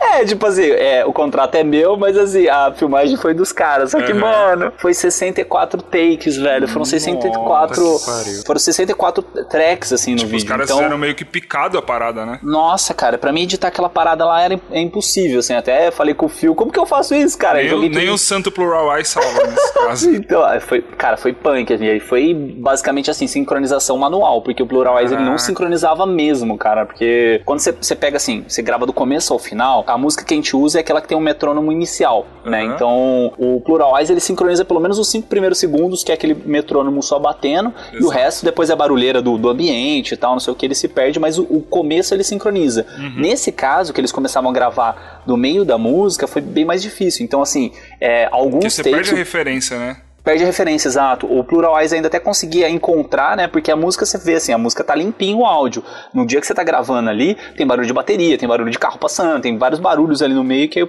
o Pluralize se perde, né? Pera aí, só pra, pra galera que tá ouvindo a gente aí que ainda não, não conhece muito bem os programas, Pluralwise é um programinha que ele consegue sincronizar. Você joga nele as tracks de, de vídeo com o áudio captado da câmera, né? E você joga a, a track da música e ele faz uma mágica do Harry Potter lá e junta tudo. Sim, é, o Final Cut ele já tem isso nativo, né? O Premiere tem também, só que do Premiere eu acho que se você começa a colocar mais de duas, três é, tracks, ele começa já meio que se perder. Sim. E eu usei um outro também, que é concorrente do Pluralize, que chama Sinkyla. É, ele é bem legal também, acho que é 30 dias free ele, bem legal, mas assim, tipo, Pluralize ainda é Pluralize.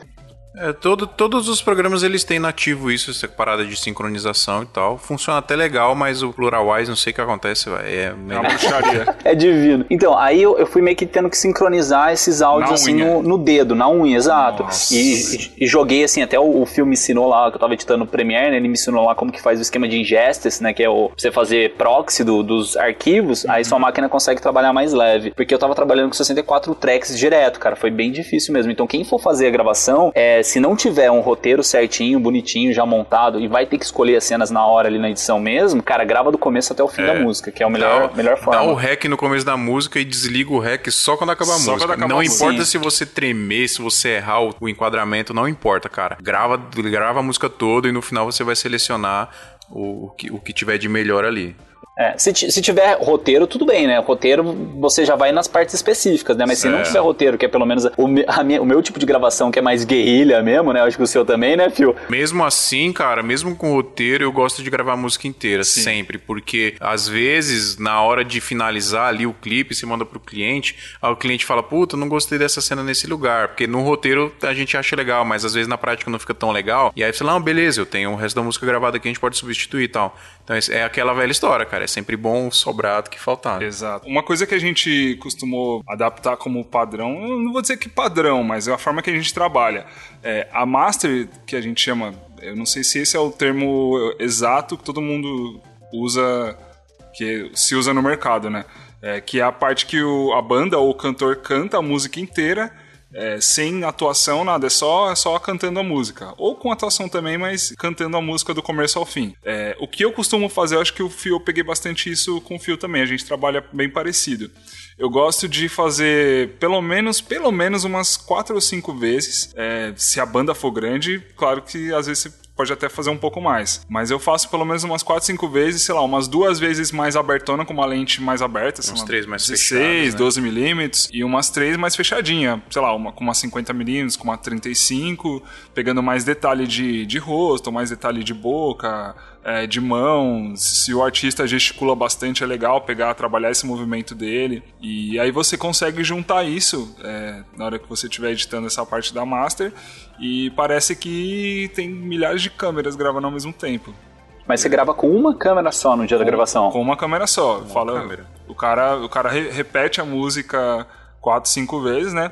E, e aí não precisa também ficar exatamente igual todas as vezes, porque exatamente para dar essa dinâmica. Eu acho legal essa parada de é, tá, a câmera tá mais aberta e ele tá gesticulando, fazendo uma parada, e quando fecha, faz uma paradinha mais, mais diferente, mais intimista. Eu acho bem bacana isso.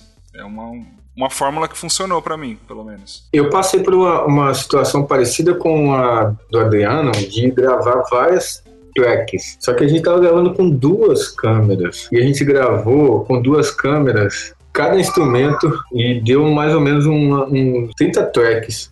Meu pai eterno. Aí eu fui jogar no, no Pluralwise, velho. O Pluralwise não aguentou. Ele não. Vocês são corajosos, hein, velho? Ele não suportou. A gente gravou música na íntegra em todos os takes, né? O Pluralwise não, não, ele não conseguiu é, fazer o sincronismo de tudo. Aí o que, que eu tive que fazer? Na mão, na tora.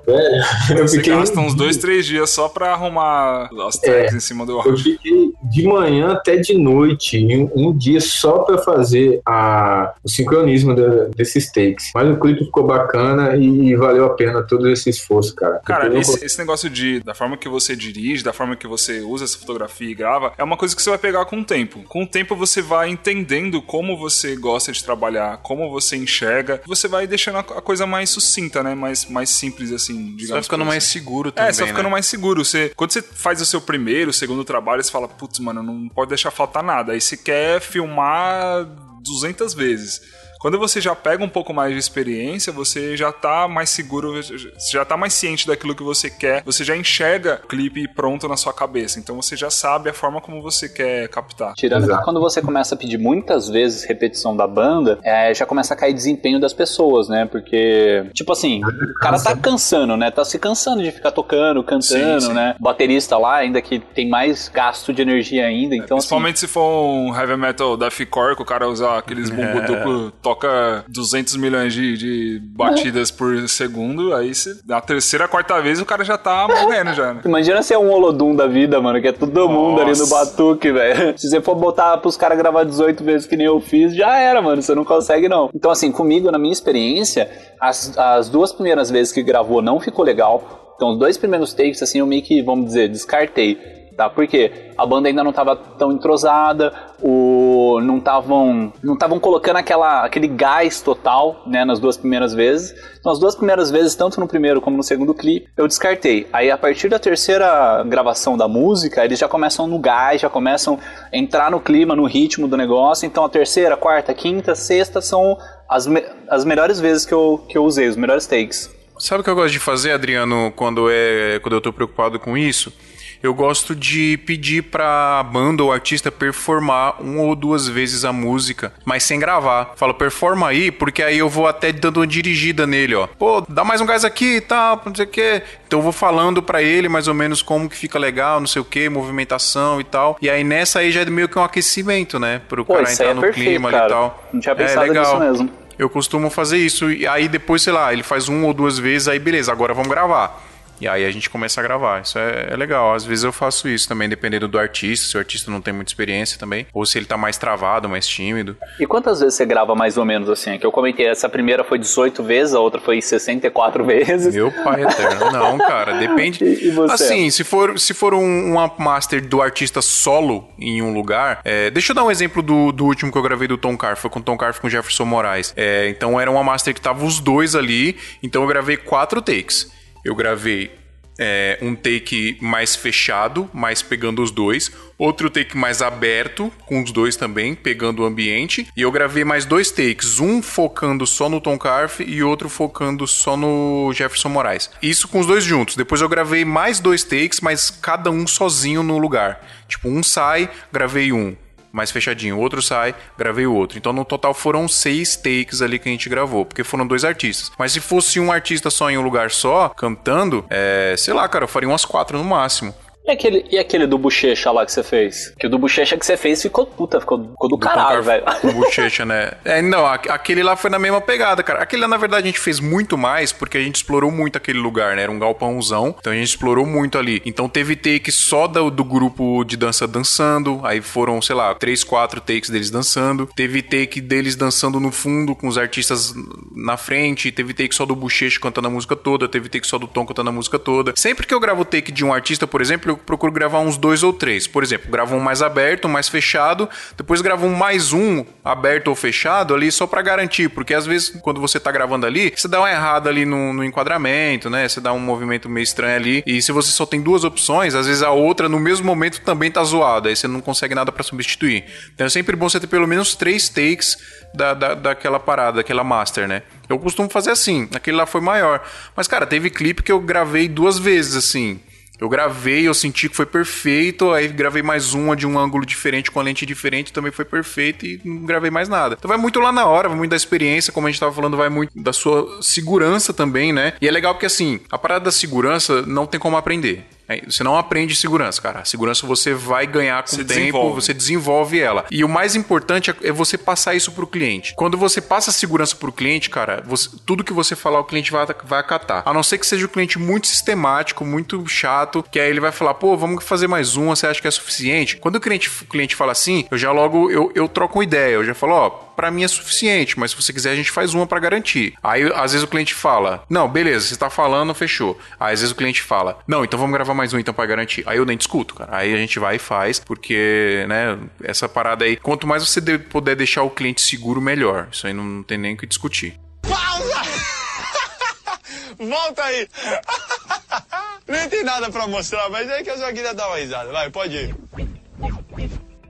Cara, e a gente tá falando dessa parada de gravar master e tal. Alguém já teve experiência ou trabalhou próximo de alguma produção de videoclipe plano sequência? É, plano sequência não tem segunda vez, é uma vez só, né? Cara, eu acho muito animal, velho. Eu fiz um plano sequência do Juninho Black, né? Verdade. Do Juninho Black foi plano sequência. E foi engraçado porque, assim, foi um plano sequência, mas tem umas brincadeirinhas lá. Um tiro e coloca violão. Tipo, ele tá com- tocando com violão, aí eu fecho no rosto dele. Quando eu afasto de novo, ele já não tá mais com o violão. Tipo, vê uma menina, assim, um assistente lá e arrancou o violão da mãe dele por baixo. Ficou da hora. E eu, foi engraçado, cara. Não esqueço isso. O produtor do Juninho, tipo, da inocência, tipo, não deve nem saber tal. Nem julguei o cara. Mas ele falou que tava com erro de continuidade o clipe. Porque o violão sai da mão dele. E, tipo, plano sequência com erro de continuidade. Só pra galera saber o que é erro de continuidade, imagina que tem duas câmeras filmando cruzado um diálogo. Aí, tipo, tá filmando de um lado, o cara tá com a mão no rosto. Aí quando troca, ele já não tá com a mão no rosto. Tipo, isso é um erro de continuidade. Foi gravada várias vezes ali, o cara tava diferente do que, né? Isso é um Tá erro de continuidade. na mesma posição. né? Exatamente. Pra galera entender essa parada do plano sequência também, pode procurar aí, por exemplo, o, se eu não me engano, o Coldplay tem um clipe plano sequência, né? Não, o do Charles Gambino que a gente tava falando Ah, sim, em off, o, Thiago. é, o mais This famoso America. agora. This is America, é. This is America é um plano sequência. Mas ali tem uns cortezinhos. Tem uns cortes meio que disfarçados, Plano né? sequência, raiz, não tem corte. É, zero corte. Tudo vai acontecer ali em um take só. Aquele, aquele clipe do velho também que é... Ficou famosão, ó. Aquele You're Beautiful. É. Isso é legal. Aquele é, um plano sequência é um plano também. sequência. Plano sequência é um take só. Deu rec, um take só, pô, acabou. Vai até o final da música. No do This is America tem uns cortes ali, mas eles são maquiados, né? São, são tipo, uma hora que a maquiados. câmera dá uma volta assim, passa numa parte escura, ali tem um corte, né? Sim. Um filme que é todo feito em plano sequência, do começo ao fim, é o Birdman. Tem até uns cortezinhos assim, mas é. Mesmo esquema, é, os- eles têm os cortes, mas os cortes são, São maquiados, né? Não é disfarçado pra parecer que não foi corte. Uma, uma produção nacional pra galera que curte música aí é o último DVD do Thiago York. Que é plano Que sequência. é plano sequência. É. Ele tá tocando num, no auditório e o cara tá rodando com o Steadicam, com a câmera no Steadicam, durante todas as músicas do DVD. É um DVD inteiro. São várias músicas. Ou pega os clipes do OK Go, cara. O OK Go tem um monte de clipes, É. assim, nossa, absurdo os clipes dos caras, tudo plano Uhum. sequência. Tem um do plano sequência deles que é num avião, no né? avião. Nossa, aquele lá que acaba a zero. gravidade lá, né? Nossa, Os caras soltam umas bolas de tinta, umas paradas bem loucas, né? Cara, o K-Go acho que é a banda com os melhores clipes que existe, velho. E tem um do Jack Johnson também, que é. Jack Johnson. É. Sitting Waiting, se eu não me engano, que é o contrário, velho. É muito louco aquele vídeo. Isso é legal da gente falar. O Sitting Wasting Waze. Deixa eu, deixa eu ver é, aqui pra. é Sitting Waiting. Wishing. Sitting É Waiting. Wishing, né? É isso mesmo. Esse clipe é o seguinte, galera. Ele foi gravado ao contrário. Como é que foi feito pra gravar esse clipe ao contrário? Alguém tem ideia? Eu vou falar como é que foi, mas vocês têm ideia de como é que foi? Pra voz, é porque assim, a, a boca dele se mexe conforme a música tá andando pra Normal, frente. E o isso. vídeo é gravado de trás pra frente. Exatamente. Certo. Como é Mas que fizeram isso, Adriano? É que ele fala a palavra ao contrário, né? Tipo, Santa Mãe do Iso Alto ia ficar. Deixa eu ver aqui, ó. Santa Cara, Mãe ele teve que aprender a cantar a música ao a- contrário. a música É, ele ia ao contrário. falar Otilaoziode, tipo, fica tudo bizarro assim, ó, do É, jeito que você Agora, fala. Você imagina o trampo que é pra fazer isso, cara. Porque, assim, além de decorar a palavra ao contrário, ele tá cantando. Então ele tem que tentar fazer com que a expressão e a boca dele se mexa de forma natural quando colocar a parada invertida, né? Exatamente. Pedro, coloca aí na edição aí, ó, Santa Mãe do Alto ao contrário, vai ficar da hora.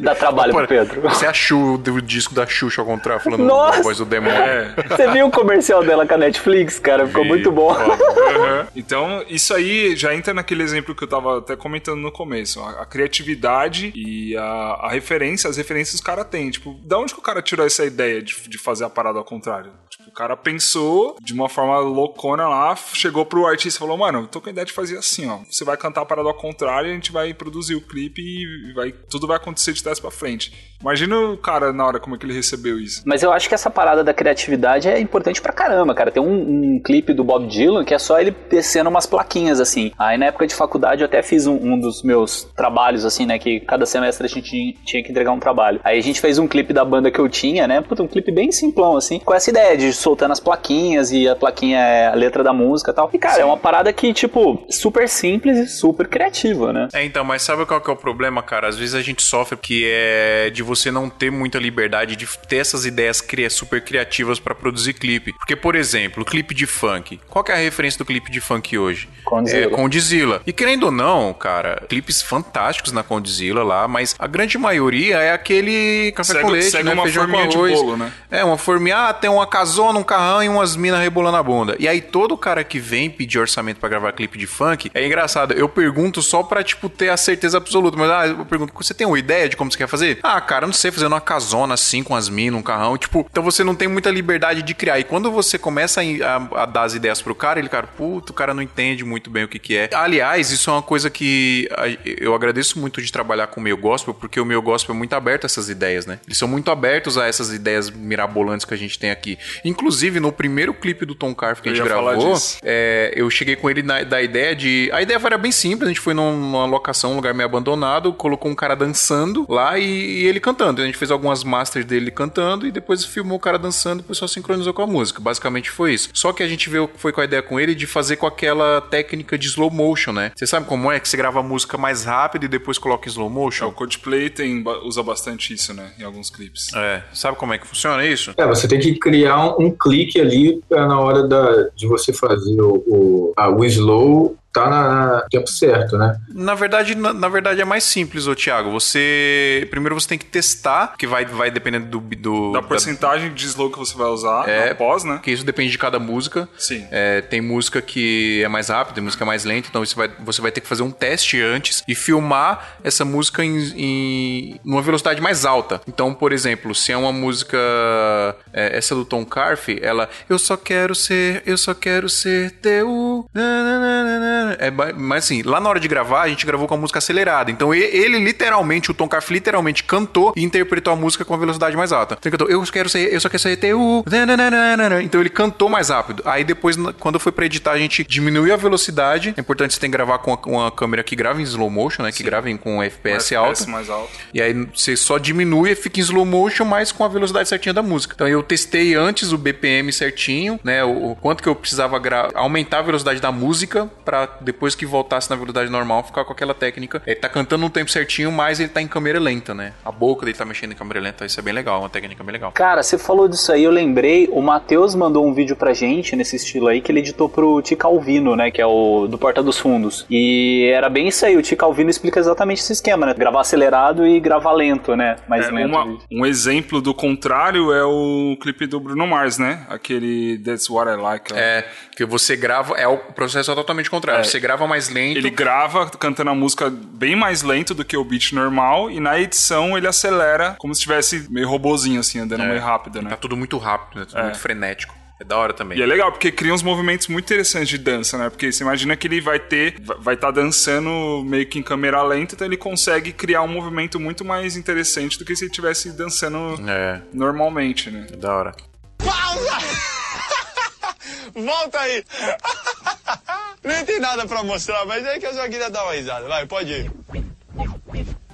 E um negócio bacana também, pra quem tá procurando local, né, locação e tal, é aquele site lá Cena Zero, né? Tem vários, várias indicações. Melhor lugar pra você procurar locação é lá, cara. Eu acho legal demais, cara, porque é, um- é uma parada que os caras criaram pra o pessoal compartilhar lo- locais. Eu acho que tem até locação de câmeras, de, de outras de equipamentos lá, né? Então, um lugar bacana pra caramba. E também, tava conversando com o Márcio Norris, que é um camarada aqui que, que a gente já fez algumas gravações de show ao vivo e tal. Grande Marção. Ah, o Márcio é, é top, cara. É, a gente fez um. Ah, o, o casamento que a gente fez aqui- aquele dia lá com o Márcio, o Dan, que Aham. a menina alocou no Airbnb o espaço Ah, do sim, casamento sim, dela. Então dá pra fazer isso também. Pra gravar videoclipe, você pode procurar locais no Airbnb também. É, a gente já usou aqui uma locação, inclusive, né, Phil? Pra um clipe a gente já usou no Airbnb. Eu queria fazer, falar um pouquinho sobre gravação de live session, porque tá muito na moda hoje gravar live session, que não, não necessariamente é um DVD, né? Um show inteiro, que acho que isso rende uma pauta só pra gente falar disso. Inclusive, seria interessante chamar alguém que tem experiência com isso, porque é uma estrutura completamente diferente pra gravação de videoclipe e tal. Mas gravação de live session, por exemplo, o cara vem e fala, eu quero gravar uma live session de, sei lá, três músicas. Eu já tive experiência aqui, por exemplo, de gravar live session de duas, três músicas sozinho também. Você faz ali dois, três, quatro takes de cada música, com ângulos diferentes, com lentes diferentes e pau na máquina, né? Tá pronto. E a live session, a live session ela tem duas particularidades, né? Tem a semi live session, que é aquela que o cara dubla a música, né? Não é necessariamente uma live mesmo. Não tá cantando pra valer, né? É, e tem a live live mesmo, que é gravada ao vivo ali, na hora o que tá sendo cantado e tocado, A né? gente já fez as duas já, A né? gente já fez as duas. Também é um outra vertente legal que tá fazendo muito sucesso e é um custo-benefício porque sai mais barato às vezes do que fazer um clipe, porque o cliente ele tem três músicas, duas, três músicas gravadas ali de uma vez, né? Tem três trabalhos gravados de uma vez, apesar de ser mesma locação, mesma luz, mesmo tudo,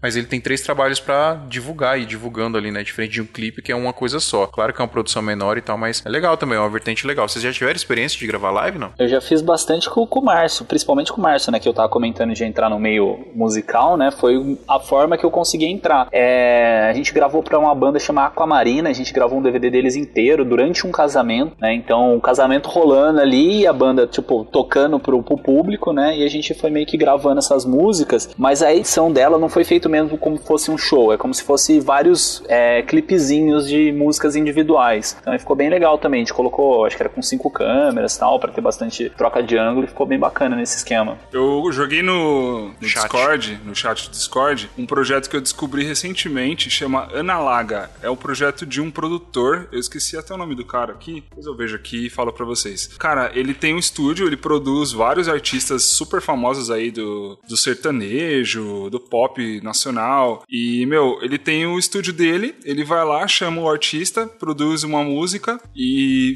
e faz tudo no estúdio. Tem a câmera lá, ele grava é, essa, esse esqueminha live, né? E, cara, é animal. E ele constrói toda uma fotografia, tem toda uma identidade, o clipe, né? A live. Ele faz tudo em preto e branco. Ele usa muito ring light. Não, mas peraí, é live, mas ele não é ao vivo o negócio, né? Você tá falando. É, não, é gravado. Ele, assim, pelo que eu, eu vi alguns, eu vi alguns making offs da, de alguma dessas produções, ele chama o artista lá, que nem ele pegou aqui, por exemplo, Marcos Belucci. Ele faz bastante música gospel nesse, nesse projeto. Ele chamou o Marcos Belucci e aí ele produziu a música, tipo, eles pegaram uma tarde, eles produziram a música primeiro, terminou de produzir a música, eles foram lá, sentaram, montaram o set de luz e, e cantaram. Então, tipo, eles meio que fazem tudo no mesmo dia. É tipo um clipezinho com uma produção um pouco mais enxuta, né? Você fala. É, cara, fica animal. Ele faz tudo no, no estúdio. Pra quem tá ouvindo a gente e não sabe de quem a gente tá falando, chama Analaga, tá o. Isso. projeto chama Analaga. Joga no YouTube aí que você vai achar várias. Joga nos YouTubers. Nos YouTubes. O que eu acho legal é que assim, ele construiu uma identidade visual. Então, os- todos os clipes são em preto e branco e tem uma. A fotografia ela é bem marcada. Então, tipo, é bem,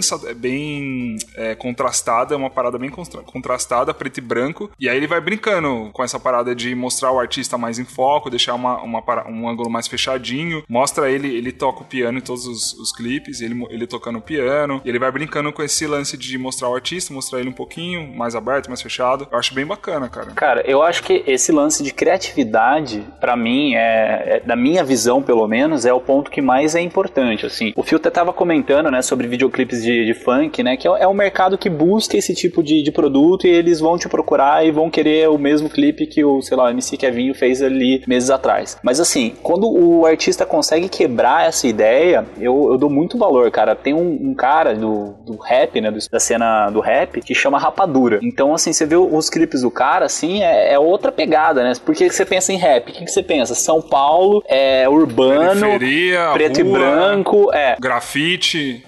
Aí você vê os clipes do, Rapadu, do Rapadura, é no meio do Nordeste, sabe? Tipo aquele. É porque a proposta dele já é um pouco de trazer o, Nor- o Nordeste aqui pra São Paulo, né? Mas assim, é, é uma outra parada. É, tipo, o ambiente é sertão, é, a edição é uma, uma pegada bem, bem, bem bacana mesmo, né? A, quem produz é a Vra77, né? Que é uma, uma empresa aí que produz bastante clipes de, de rap. Eu acho legal pra caramba, cara. Que sei lá, eu acho que tem que meio que soltar assim do, do padrão Sai fora da Que- caixinha, né? Sair fora da caixinha, exato. Até tava vendo no YouTube esses dias, né? Tava procurando umas paradas da Condzilla. Porque eu, eu, particularmente, não sou muito de ouvir funk, né? Você tá ali no, no meio do batidão ali com a galera, você ouve, mas não é uma parada que eu ouço Você é no mó dia a dia. funkeiro, pode falar você é mó funkeiro. Sou uma funkeiro. E aí eu tava vendo assim os trabalhos do Condzilla, aí eu caí num outro canal que, cara, era, o logo era muito parecido com o Condzilla, que agora não lembro, assim. E a edição, o, a batida, era tipo, cara, eu falei, caramba, é Condzilla e não é Condzilla, né? Até não sei se é sacanagem eu falar assim, mas, cara, era uma cópia bem, bem na cara ali, né?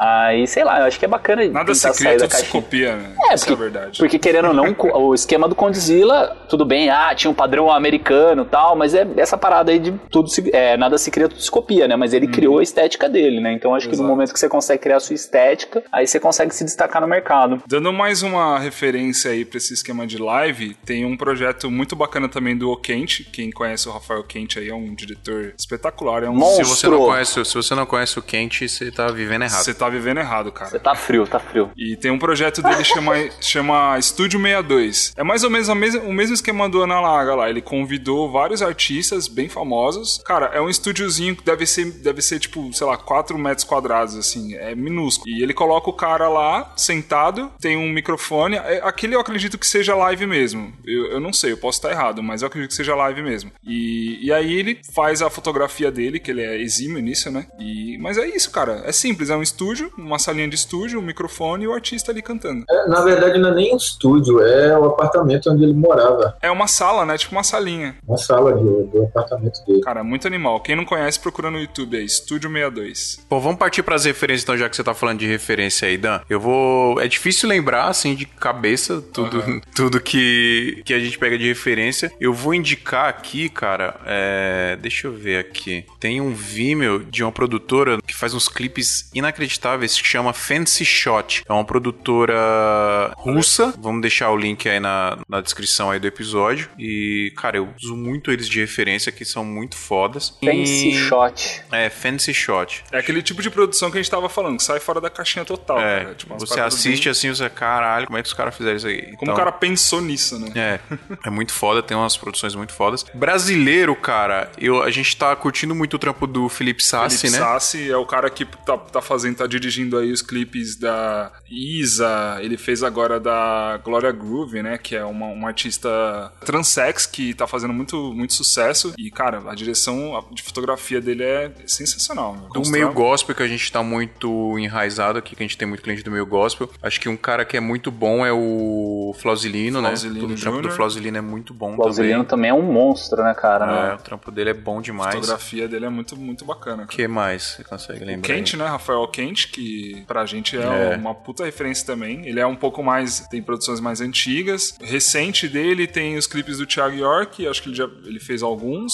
Tô lembrado de, de um mais recente dele. É, não vou lembrar também, É não. um cara muito, muito fera, velho. Uma parada bacana também é trazer referência de fora do, do eixo videoclipe, né? Então, por exemplo, um trabalho que eu acho assim espetacular, que não tem nada a ver com videoclipe, é, é a propaganda do O Rei do Show, que é um filme do, do Wolverine lá, do. Como que é o nome dele? É Hugh Jackman. Jackman. É, é um filme do Hugh Jackman que, tipo, o comercial do vídeo foi uma, um plano sequência, assim, absurdo, cara. Faz grua no meio do plano, você não sabe nem da onde que tá a grua, né? Parece aquele, aquele filme lá do La La Land, sabe? Que a grua vai entrando no meio das paradas, vai dançando ali junto com a galera e você fala, cara, muito bem feito mesmo, pra quem quiser procurar. É um comercial do Rei do Show, velho. Legal esse aí também. Isso é, isso é muito legal, você pegar é, referências no, em Hollywood mesmo de produções musicais, né? Tipo, de- porque você junta as coisas, né? Junta duas, duas coisas muito boas, que é Hollywood e música. Ah, esse La La Land mesmo, cara, as produções do La La Land do filme, né, cara, Sim. muito, muito bem feito. Principalmente o, a primeira produção, o primeiro, a primeira música do negócio que ele tá lá na estrada e tal, e essa grua sai viajando ali, entra no carro, sai do carro, você fala, caramba, velho, como que o cara fez num plano de sequência só? Pira a cabeça, né? É, muito foda. Tem alguma referência pra dar aí, Thiago? Cara, é, dentro do gospel, falaria o Flausilino Júnior, né? Que é um cara que tem uma visão incrível. Um cara novinho, É. mas já tá, já tá fazendo trabalhos enormes, de muita qualidade, né? E um cara também de, do meio gospel que eu curto muito os trabalhos dele, Alex Passos, é um diretor que, que é apresentador de, de programa gospel da, da Rede Super, lá de Minas, e ele faz um trabalho muito bom no, no, no gospel, já fez clipes de André Valadão, da Lagoinha, e o, o cara, ele tem uma criatividade muito grande. E lá de fora, cara, eu gosto do Hiro Murai. Ele é, um, ele, ele é, acho que ele é americano, não sei se ele é japonês. Ele faz muitos clipes daquele Child, Childish Gambino. Ah, o cara é da hora. Ele fez esse clipe que tá que bombou, que é o, o This is America. Só que antes desse clipe, o clipe dele que mais me marcou foi da música Sober, Sober, Sober, Sober. Você mudou o clipe aqui, né? é, também do, do mesmo cantor, Childish Gambino. Meu Deus, eu vou aprender a falar. Eu vou deixar também a referência de mais um cara aqui brasileiro que tá dirigindo alguns clipes da Anitta, é o Bruno Ilotti. Acho que é assim que fala o nome dele. Procura aí. Ele fez aquele clipe Paradinha, fez um outro clipe que é. Foi, cara, é até interessante falar desse clipe. É um clipe que ela fez na casa dela, no dia do aniversário dela, e foi ao ar no canal dela, tipo, ao vivo, assim. Ele gravou tudo ao vivo. Quem assistiu o. Tipo um Sammy Day Edit de um videoclipe. Exato, só que foi. Não, foi ao vivo, foi cortando ao vivo. Foi cortando ao vivo di- diretamente pro canal do YouTube é- dela. Lançou, Foi, tipo, na uma, hora. foi um streaming ali. Foi um streaming vivo. ao vivo, rolando o clipe e a parada foi ao vivo. Foi, meu, animal. E eu vi isso no, no documentário que tá no Netflix dela, quem tiver curiosidade de ver. Por mais que você não curta o trabalho musical, é- mas é bacana quem tá querendo trabalhar, é, quem tá querendo ingressar nessa, nessa área musical de clipe, produção de clipe, é bacana ver esse documentário porque você consegue ver muito bastidores. Como que, falando de Anitta, que é um nome hoje no Brasil, tá indo pro mundo, né? Tá gigantesco o nome dela, você consegue enxergar produções bem maiores do que aquelas que a gente já participou aqui. Produções de milhões aí. Sim. Tem um cara também que ele nem é do meio do de videoclipe, né? Que é o Guida Alzotto. É, ele é do meio do cas- de casamento, né? Agora que ele tá meio que saindo desse, desse meio aí. É, e ele fez um videoclipe pro Luan Santana, cara, que eu achei assim que foi, puta, espetacular, assim. Era uma parada documentário com videoclipe, assim. Eu achei bem criativo também a ideia. Ô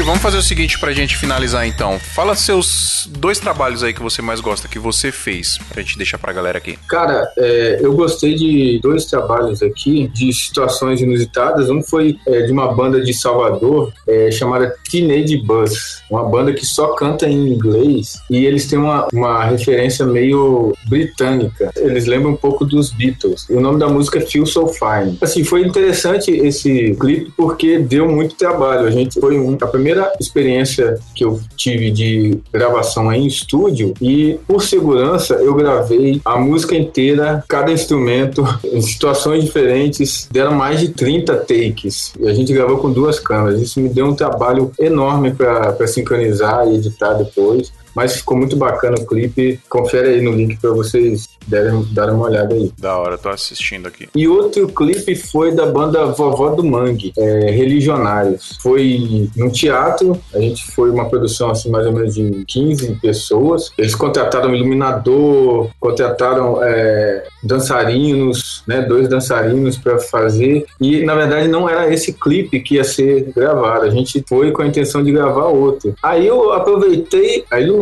que estava colocada lá e só modifiquei algumas coisas no cenário e chamei eles para fazer a outra música que eu, que eu também gostei da, da, música. A gente ia gravar uma música que esqueci o nome e a gente acabou gravando também essa Religionários. E essa Religionários ficou muito bonita, cara. A gente conseguiu colocar uma fotografia bem marcante nela, bem no ar, é, bem referência de filme no ar mesmo. E a, e a música e a dança, que foi toda improvisada ali na hora, acabou ficando bem característico de, de filme no ar mesmo. Aí vocês conferem lá que é é, ficou muito bacana. É, esse da Vovó do Mangue eu fiz junto com um amigo meu, Carlos Gomes, mandar um abraço para ele. E a Teenage Buzz eu fiz a direção junto com outro amigo meu chamado Anderson Brits, um ótimo fotógrafo de, de bandas que tem em Salvador. Um abraço para ele também. E aí, o, o, Adriano? Oi. Quer falar os seus dois aí? Não, já falei, eu só fiz dois. ah, é verdade. Você, Dan? Bom, eu vou deixar aqui os mais recentes, que foi produção minha, que eu fiz toda a direção, parte de de, produção. É, o primeiro foi do Scarião, é, é, um artista que ele é youtuber, ele tem uma fama legal no YouTube e ele tá começando agora, tá ingressando agora na, na parte musical. O nome da música chama Empina Mais. É uma música pro público. Empina mais. É, Empina mais. é uma música pro público LGBT, quem curte assim, uma pegada mais. Pô, LGBT funk. pra todo mundo, velho. É, pra todo mundo. É que o, o, público dele é um público LGBT, mas é uma. Quem curte funk, pop vai se identificar. É, o nome da música é Empina Mais, o nome do cara Iscarião. O outro é já é de outra vertente, é do gospel. São os meninos, são três irmãos. o nome do grupo deles chama Three Voices. E o nome da música é Privilégio. É uma música que eu produzi também. E a gente fez. Essa foi até peculiar. A gente fez num sítio. Eles moram num sítio, aqui em Juquitiba. E a gente fez toda a captação no, no sítio deles. Mas ficou bem bacana. Boa. Minha vez? Sua vez. Vou deixar o último do Eli Soares, que foi o último que, eu, que a gente fez aqui. Eli Soares. Qual foi o outro, mano? O que eu posso colocar de outro aqui? Putz, velho. Cara, o do Bochecha, velho. Do Bochecha é muito da hora. O do Bochecha? Tá bom. o do Livinho é legal também, cara. Peraí, você fez um videoclipe do Livinho? Fiz, pô, com o MC Livinho. Caramba, esse aí eu não vi, não. Galera, entra lá, codevisual.com.br, tem todos os meus clipes lá. Bagulho. Já era, tá então. É isso, galera. Temos? Temos, cara, temos, temos. temos Pessoal, a gente deve ter deixado um monte de coisa de fora aqui, então, galera, manda e-mail pra gente, santamanhodoisoalto.gmail.com Manda lá, tirando dúvidas sobre esse episódio aqui, acrescentando alguma coisa, pra galera que tem experiência em fazer clipe aqui, acrescenta informação aqui pra gente. Quanto mais coisa, melhor. Quem tiver interesse também, a gente entrevistou o Lucas Rumor do, da Condizila lá no nosso episódio Boa. 12. Falou muito de clipe lá também, né? Falou muito de clipe, tá? Acho que mais pra, pro lado de direção em si, mas também acho que complementa bastante o que a gente tá falando. Mas se faltou alguma coisa, manda e-mail pra gente, cara, que a gente faz uma, um episódio aí pra dar continuidade nesse, nesse tema. Exato. Só divulgar o Instagram da galera aqui, do Adriano Adriano14. Do Thiago é Thiago Filme, Thiago com THY. Do Adriano é com Y também, né? Adriano com Y14, é. Adriano 14. o do Danilo Costa, qual que é, Dan? Danilo Costa, com Danilo com dois L's. Danilo Seu nome é com dois L's, L's mesmo, Dan? Sim. Ou você, você colocou? Não, é minha mãe que inventou essa parada aí. O moleque é ah. brabo, rapaz. E o meu é Fio Rocha A com dois A's no final, Fio com dois L's e dois A's no final. E lá no meu Instagram você vai ter acesso ao Instagram das outras empresas lá, Casamento Infinito, Code Visual, etc. É isso, galera. Até semana que vem. É Valeu! Falou! Valeu. Falou, galera. Top demais. É. Santa Mãe do Iso